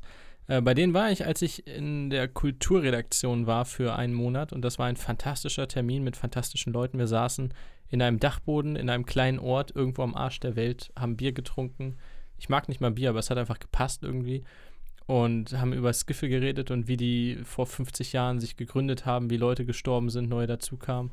Es war wirklich ein fantastischer Termin und die haben mir dann, glaube ich, fünf CDs oder so mitgegeben von sich, die schön klingen. Es ist so, du würdest es nicht anmachen generell, aber stell dir so einen Lagerfeuerabend vor und es ist so ein bisschen kratzige Männerchorstimme mit Gitarre und so ein bisschen boah, Richtung Johnny Cash vielleicht, ein bisschen Bob Dylan, Johnny Cash, irgendwie sowas. Weißt du, wenn so ein alter Typ halt seine Gitarre rausholt am Lagerfeuer und so ein Lied singt, so in die Richtung geht's. Das ist für einen Balkonabend immer noch drin. Das klingt auch gar nicht so schlecht. Ja, zweite Honorable, jetzt wollte ich fast schon mit Platz 5 weitermachen. Mhm. Mensch, ich meine zweite Honorable Mention unterschlagen. Äh, die zweite Honorable, Honorable Mention ist äh, das Album All Hope Is Gone von Slipknot. Ich äh, habe das Album auch sehr, sehr viel gehört und ähm, ich äh, hatte früher eine sehr große Verbundenheit zu dem Bassisten von Slipknot, Paul Gray. Ähm, keine persönliche, schön wär's, aber eine. Du, du wolltest gerade fragen, glaube ich, ne? Was für eine Verbindung? Äh, keine Verbindung, eine Verbundenheit habe so. ich gespürt, weil ich äh, ihm sehr nacheifern wollte. Ähm, und das war sein letztes Album. Danach ist er leider relativ kurz nach äh, Veröffentlichung ist er gestorben. Gut, dass du ihm nicht nachgeeifert hast. Ja, das ist korrekt. Ähm, und äh, in seinem Gedenken habe ich dieses Album rauf und runter gehört. Es hat sehr, sehr viele schöne Lieder. Ist in der Community, in der, in der Slipknot-Fanbase gar nicht mal so sonderlich beliebt. Glaube ich, das unbeliebteste Album. Ähm, ich persönlich finde es aber bis heute sehr, sehr schön. Höre es immer noch gerne.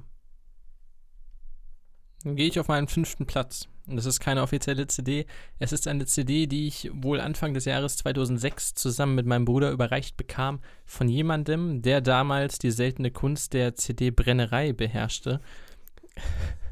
Fantastisch. Es war mit so einem blauen Filzstift irgendwie drauf gekritzelt, Fußballhits 2006 oder so ähnlich für die WM, um ein bisschen in Stimmung zu kommen.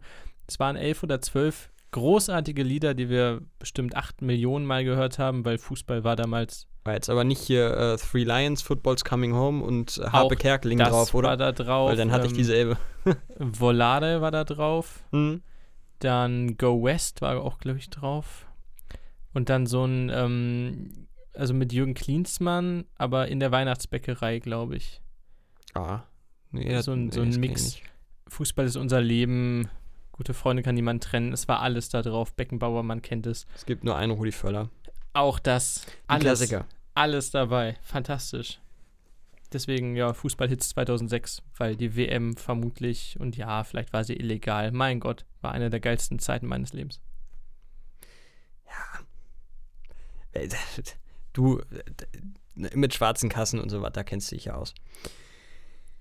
Platz 5 ist lustigerweise auch eine CD, die ich, ich weiß nicht, sie, sie sah sehr stümperhaft aus. Also entweder hat sich die Band nicht so wirklich viel Mühe gegeben oder sie war auch äh, gecrackt, sage ich mal. Äh, die habe ich nämlich zum Geburtstag bekommen, ganz random. Ich habe äh, jemanden zum Kindergeburtstag damals noch eingeladen und habe relativ random diese CD bekommen von der Band One Fine Day mit dem interessanten Albumnamen One Fine Day. Finde Wow. ich immer super self-titled Alben, finde ich eigentlich zum Kotzen. Aber ähm, ich kannte diese Band null. Das ist so eine Band aus, ähm, ich weiß gar nicht, ich glaube Itzehoe, also aus dem hohen Norden Deutschlands, die Richtig hart. überregional Radio nie wirklich hinausgekommen sind, bis auf ein, zwei Lieder, die mal äh, deutschlandweit dann gespielt wurden. Aber jetzt auch nicht auf Hard Rotation, sondern das war halt so, ja, ich glaube, irgendwann habe ich auf einem YouTube-Video im Hintergrund mal davon gehört. Aber die waren geil. Also die gibt es leider nicht mehr. Die, das Album ist 2009 rausgekommen, meines Wissens nach. Ich habe es auch im Jahr 2009, meine ich, bekommen.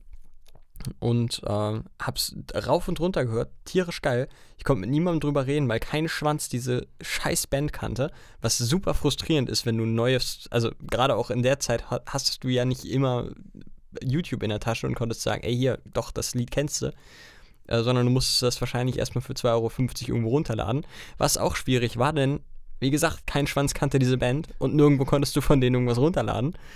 Ähm, ja, ja, aber das war einfach eine, eine, eine Erfahrung. So, diese Band habe ich selber nicht entdeckt, aber ich habe sie auf einmal tierisch gefeiert. Ähm, ich finde es ganz, ganz schade, dass es sie nicht mehr gibt, denn gerade so ein paar Songs auch von diesem Album würde ich mir gerne mal live geben. Aber falls das irgendjemand von euch hört, ihr seid ja alle deutschsprachig. Grüße gehen raus, tolles Album. Mein vierter Platz ist mein vorletztes Hörspiel. Und es sind die Star Wars Hörspiele, witzigerweise. Von den äh, sechs Episoden, die es damals gab. Inzwischen gibt es ja ein paar mehr äh, Stories. Damals gab es die sechs zu meiner Zeit. Und es war die Zeit, es war eine harte Zeit. Wir waren alle jung. Der Krieg hat uns stark geprägt. Der Krieg der Sterne. Ha! Und nee, ich glaube, meine, meine Eltern waren geschieden und war so, ja, was macht man jetzt, wenn man bei dem einen ist und so.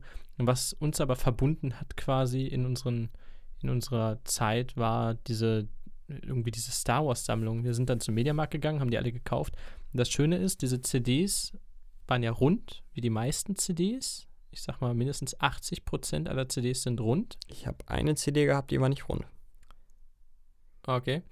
Zumindest waren da die Planeten drauf. Also quasi eine CD war ein Planet, der aus dem jeweiligen Film irgendwie eine bedeutende Rolle gespielt hat. Das war sehr hübsch. Und wir hatten die in so einem Etui, das weiß ich noch, in so einem CD-Etui.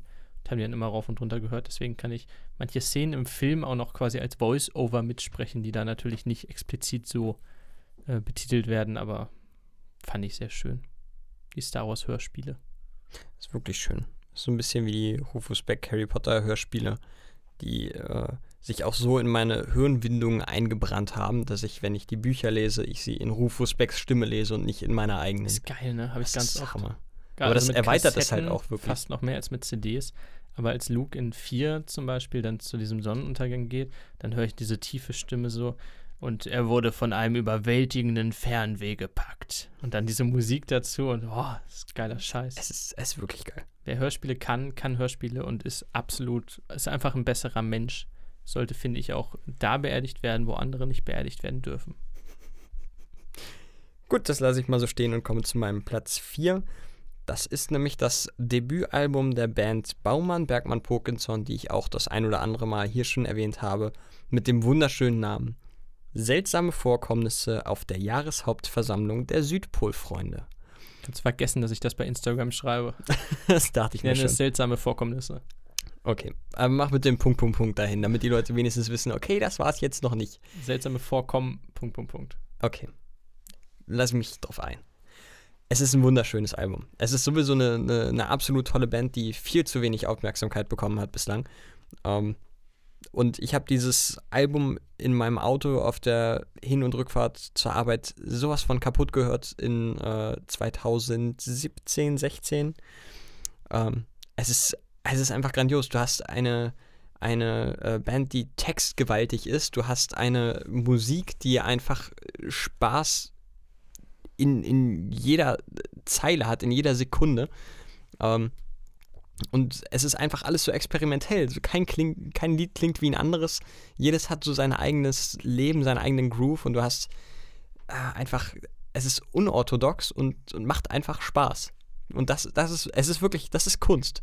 So, ich weiß gar nicht, was ich da mehr zu sagen soll. Leute, hört euch dieses, dieses Album an. Es ist einfach geil. Ihr könnt euch daran auch schier kaum satt hören. Es ist wirklich der Hammer. Von Parkinson kommen wir zu anderen traurigen Dingen im Leben. Nicht gut? Nee, echt nicht. Oh, schade. Das war, das war, da gibt ja so Hit and Miss und das war klar Miss. Ja. Das war so, so eine klare Miss, die kannst du fast Nicht für den. Misswahlen aufstellen. Labe mir noch einmal in den Gag. du, kriegst mir ja nicht schnell auf 180, aber wenn du mir meine Pointe versaust, dann ist Nicht Polen offen. gemisst wurde Winnetou in Winnetou 3. Der wurde nämlich getroffen und starb. Ich hatte eine CD von Winnetou 3 und die war absurd. Denn dieser, also es war natürlich ja Winnetou, ne, der Häuptling aller Apachen, edler Indianer, indianische Kultur und so. Das war wohl eine alternative Version. Ich habe leider das Buch von Karl May noch nicht gelesen, habe ich aber vor.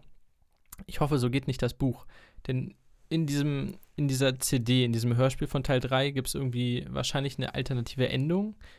Nämlich wird Winnetou getroffen und stirbt, aber kurz bevor er stirbt, tritt er noch ins Christentum über. Am Sterbebett konvertiert er quasi zum Christentum und die äh, weißen Freunde von Olchetta entstehen um ihn rum und singen zu seinem Tod Ave Maria. Was? Und das ist, also ich habe es bis heute nicht aus meinem Kopf bekommen. Ich kenne auch nur diese Version von Ave Maria. Das ist ich habe das Buch nicht gelesen, aber ich bin der Meinung, dass das nicht unbedingt der Seele von Winnetou entspricht oder dem Gedanken. Es ist eine sehr, es ist ein Hardcut, würde ich sagen, im Leben, auch wenn das Leben kurz danach vorbei ist.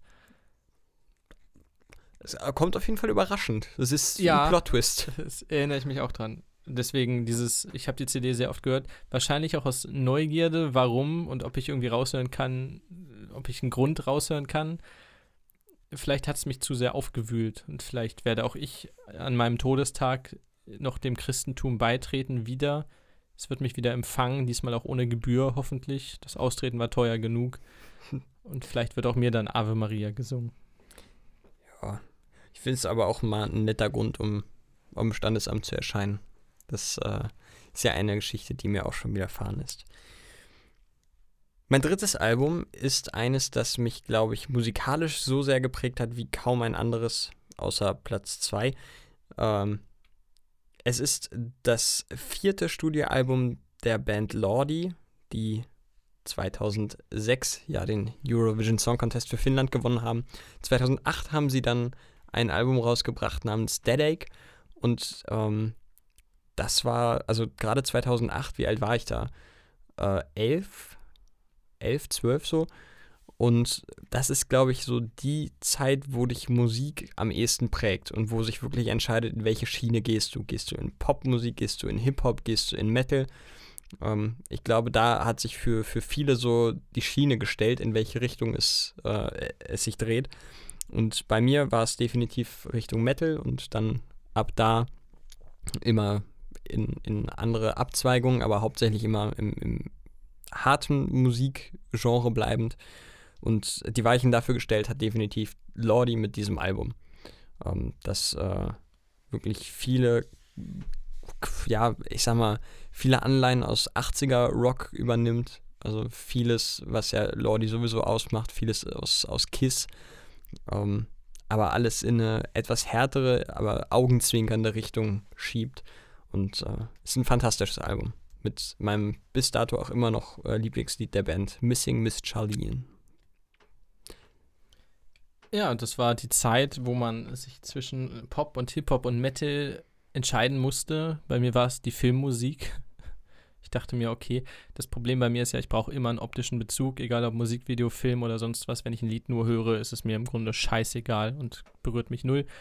Das war anders in dem großartigen Film Die wilden Ke doch die wilden Kerle 3 hat der den Untertitel, die, der Angriff nicht der ein einziges. äh, biestigen Biester, ich weiß es nicht mehr genau.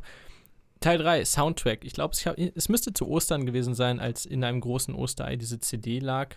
Die wilden Kerle 3, der Soundtrack von den Banana Fish Bones, so heißt die Band. Schön. Sehr schön. Und tolle Lieder. Äh, immer für die wilden Kerle die Lieder gemacht, für alle fünf Teile. Ich kann, glaube ich, immer noch alle auswendig. Fantastisch, großartig. Und ich, also das Design kenne ich bis heute. So dieser, dieser hellgrüne Schriftzug auf dem wilde Kerle-Logo und so weiter. Ich kann es bis heute wirklich, ähm, also wenn du mich nachts wächst und sagst, zeichne mir das Cover von Die wilden Kerle 3, der Soundtrack, die CD, kann ich dir sofort aufs Papier bannen. Irgendwann ist sie kaputt gegangen, sie hatte einen kleinen Riss, die CD. War ich tief traurig. Hätte ich damals gewusst, dass es heute vielleicht 8 Euro kostet, um so ein Ding neu zu kaufen. Naja. Aber. Nee. Aber an der ersten hängt auch schon ein bisschen Nostalgie dran. Also mit der zweiten wäre es nicht dasselbe. ich, hatte, ich hatte großen Spaß dran. Ja, dann kommen wir jetzt wohl zu dem Album, was mich persönlich am meisten geprägt hat oder mich und meinen Musikgeschmack. Das ist Platz 2. Es ist ähm, Suicide Silence, The Cleansing.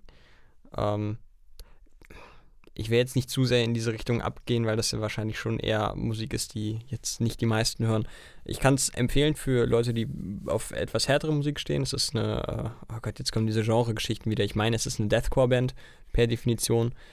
Wird jetzt Das irgendein. ist das, wo die so laut schreien, ne? Sie schreien sehr viel, ja. Mhm. Und ähm, das hat mich eben in diese Schreimusik gebracht und hat mir dann gezeigt, dass äh, Schreimusik auch, äh, in Anführungsstrichen Schreimusik, jetzt übernehme ich schon deine, deine Wörter hier, ähm, dass die auch äh, wirklich auch einen doppelten Boden haben kann, dass das nicht nur Rumgeschreie ist um des Schreins willen, sondern äh, dass das Schreien vielleicht auch im Zusammenspiel mit den Lyrics und mit der harten Musik auch was ausdrücken kann. Und ähm, hat mir so ein bisschen die Augen geöffnet für, für diese Art von Musik. Und was soll ich sagen? Ich höre vieles davon, unter anderem aus Suicide Silence, auch heute noch. Und wäre nicht leider das Festival with Full Force dieses Jahr abgesagt worden, dann hätte ich Suicide Silence zwar mittlerweile mit neuem Sänger, weil der alte verstorben ist, äh, aber dann hätte ich sie dieses Jahr erneut sehen können. Schade, schade. Suicide Silence, The Cleansing, Platz 2. Schade, schade Schokolade.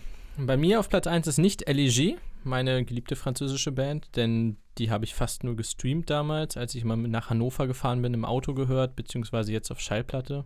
Und das war irgendwie genau dazwischen, also ich habe die nie auf CD gehabt. Witzigerweise habe ich trotzdem, glaube ich, beide CDs von beiden Alben, die die gemacht haben. Ich weiß nicht, ob ich sie ausgepackt habe. Wahrscheinlich aber gekauft aus Solidarität. Absolut. Absolut. Tut, also wirklich jetzt ohne, ohne Scheiß, tut das, Leute. Also das tut den kleinen, also ob ihr jetzt die neue Platte von äh, Lady Gaga kauft, das ist hier wahrscheinlich herzlich egal, das könnt ihr auch einfach ganz entspannt streamen. Aber wenn ihr wisst, dass das eine Band ist, die jetzt nicht so elendig viele Leute hören, die für den Rest vielleicht auch ein bisschen am struggeln sind, gerade auch in der jetzigen Zeit, kauft einfach deren Scheiß, kauft deren Merch und kauft deren Zeit, äh, Zeitung. Äh, kauft die auch. Die auch. Zeitung, Äh, super, CDs. Kauft deren Abonniert CDs. uns. Was? Okay, war Reflex. Ja. Ja, ich habe beide Platten von LEG, großartig. Aber damals, es gab eine andere Zeit, in der ich nicht der intellektuelle, künstlerisch hochwertige, fantastische Mensch war, der ich heute bin. Es war eine dunklere Zeit, eine schwierigere Zeit für mich, Es und war, für war die Menschen gestern. um mich herum. Es war die 10., 11., 12. Klasse, sag ich mal. 11., ich sag mal 11. Klasse, ungefähr, ja, 11. Klasse bei mir. 2013, 14 müsste das gewesen sein. Und ich driftete stark ab. Die Drogen nahmen auch bei mir zu. Ich überlege gerade, nee, ich habe später erst begonnen. Also selbst mit Alkohol habe ich da noch nicht begonnen. Es, es war, okay, das macht es fast trauriger, dass keine Drogen im Spiel waren. Ähm, ich hatte einen sehr, sehr guten Freund mit einem Geschmack, der eher Richtung Hip-Hop ging.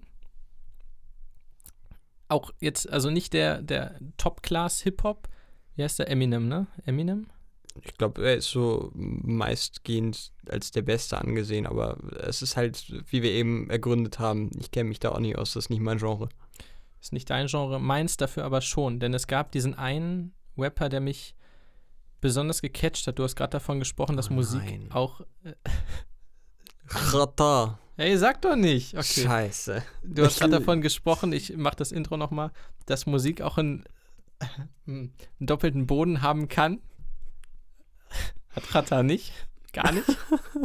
Aber was mich besonders angefixt hat an dieser künstlerischen Gesamterscheinung Rata, war, dass sein Album, seine CD verpackt war. Wir müssen kurz den Gimmick erklären. Er hat vor vielen Jahren Goldtransporter überfallen, wurde gefasst. Das Gold wurde aber nie quasi gefunden. Er saß im Knast auf der ganzen Welt, fünf Jahre oder so, kam raus. Sein Gimmick war ab dem, oh, ich habe mein Gold wieder und ich bin jetzt super reich. So, das ist sein Rapper-Gimmick. Diese Box, ne, das war seine Return-Box, nachdem er aus dem Knast raus war. Hieß natürlich Baba ala Babas. und es war ein großer goldfarbener Karton, also wie ein Goldbarren quasi, wo diese CD drin war. Da war auch ein Plakat drin und eine Kette. In dieser Kette war wie so eine, wie heißt denn das? Äh, Dogtag, so ein Dogtag. Wie heißt denn die auf Deutsch? Hundemarke, ne? Ja. Ja. Ähm, wo so ein Goldzahn quasi eingelassen war, weil Khatat hat auch einen Goldzahn. Und das ist so sein Gimmick gewesen. Und war, glaube ich, auch vergoldet sogar ganz, ganz dünn. Also wirklich, wirklich, wirklich dünn. Und die Box war auch relativ teuer dafür. Aber Hast du dir wirklich diese Box gekauft? ja, kann ich dir gleich zeigen. Alter. Wird, wird das Folgenlogo? Komm, mache ich bei Instagram. Habt ihr gesehen? Schaut auf Instagram vorbei. Chata Baba ala Babas, die Box. Fantastisch. Bis heute. Ich kann alle Lieder auswendig. Oh Gott. Und oh Gott. ich möchte nur zitieren. Es reimt sich auch nicht immer witzigerweise. Er rappt auch einfach, ohne dass es sich reimt. Da rappt er einfach drüber. Das interessiert ihn gar nicht. Steht da drüber einfach. Ja. Leute wollten mit Chata im Pool schwimmen gehen, doch sie haben eine verdammte Chlorallergie. Das ist ein Outro von einem Lied. Ist fantastisch. Chata für mich einer der größten lyrischen Künstler eigentlich seit Theodor Fontane. Ich würde sagen, etwa gleich. Und von daher, wo kommt er eigentlich her? Was ist Chata? Ist das kurdisch, ne? Ich habe absolut keine Ahnung. Ich glaube, kurdisch müsste Gefahr bedeuten. bin in diesem. Also da bin ich komplett raus. Ja, aber der Bra trägt Mantel. Das war immer sehr wichtig damals. Deswegen trägst du immer deinen Mantel. Hat er auch einen Gehstock? Nee, das Erkenne ich da jetzt gerade so ein paar Parallelen? Aber er zuckt zum Beat mit seinen Batista Nacken. Okay, ich bin durch. Chata, Wow. Goldbox, Okay. Baba alla Babas. Hört's euch an. Oder nicht. Ihr könnt es auch bleiben lassen. Ich würde euch da lieber meinen ersten Platz empfehlen. Wobei ich das schon mal tat. Denn auch der erste Platz ist äh, überraschenderweise jetzt nicht unbedingt ein Unbekannter in diesem Podcast.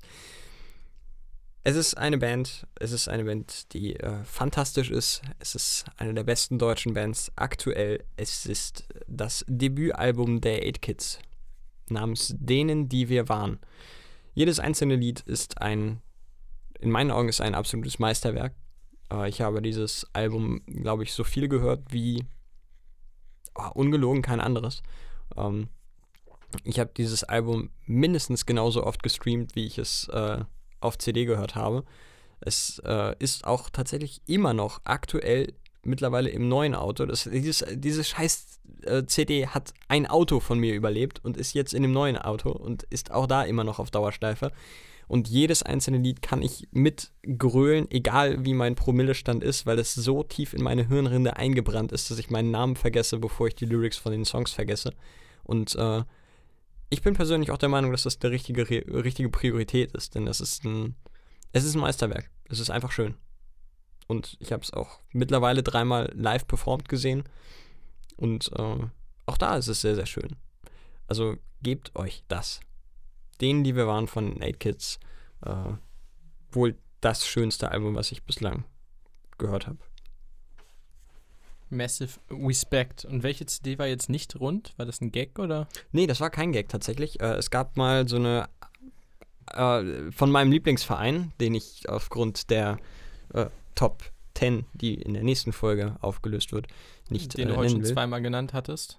Ja, aber nicht mit Okay. diesem Zusatz. Danke, dass du das nochmal erwähnst. Mhm. Ähm, Gerne. der hatte nämlich tatsächlich eine, äh, das, die war so L-förmig quasi, konnte aber tatsächlich ausgelesen werden. Die wurde, ich weiß nicht, wie das funktioniert hat, aber es hat funktioniert. Waren aber nur drei, vier Songs drauf. Also ich denke mal, dass die Kapazität der Beschreibung relativ klein war. Aber die, die war tatsächlich äh, nicht rund. Ich würde gerne als äh, zweite Honorable Mention noch die Werder-Hits nehmen. Die fand ich auch gut. Afterburner, glaube ich. Wir sind Werder Bremen und so. Ah, die waren. bei meinem Verein immer, jetzt habe ich mich selber fast verplappert. Ja, die waren bei meinem Verein immer eher, ja, also wenn sie vom Verein selber kamen, waren sie eher kritisch. Das ist meistens Es ist so meistens gut, wenn sie von, von äußeren Bands kommen. Jan Delay hat auch ein Werder-Lied gemacht. Das war auch ganz cool.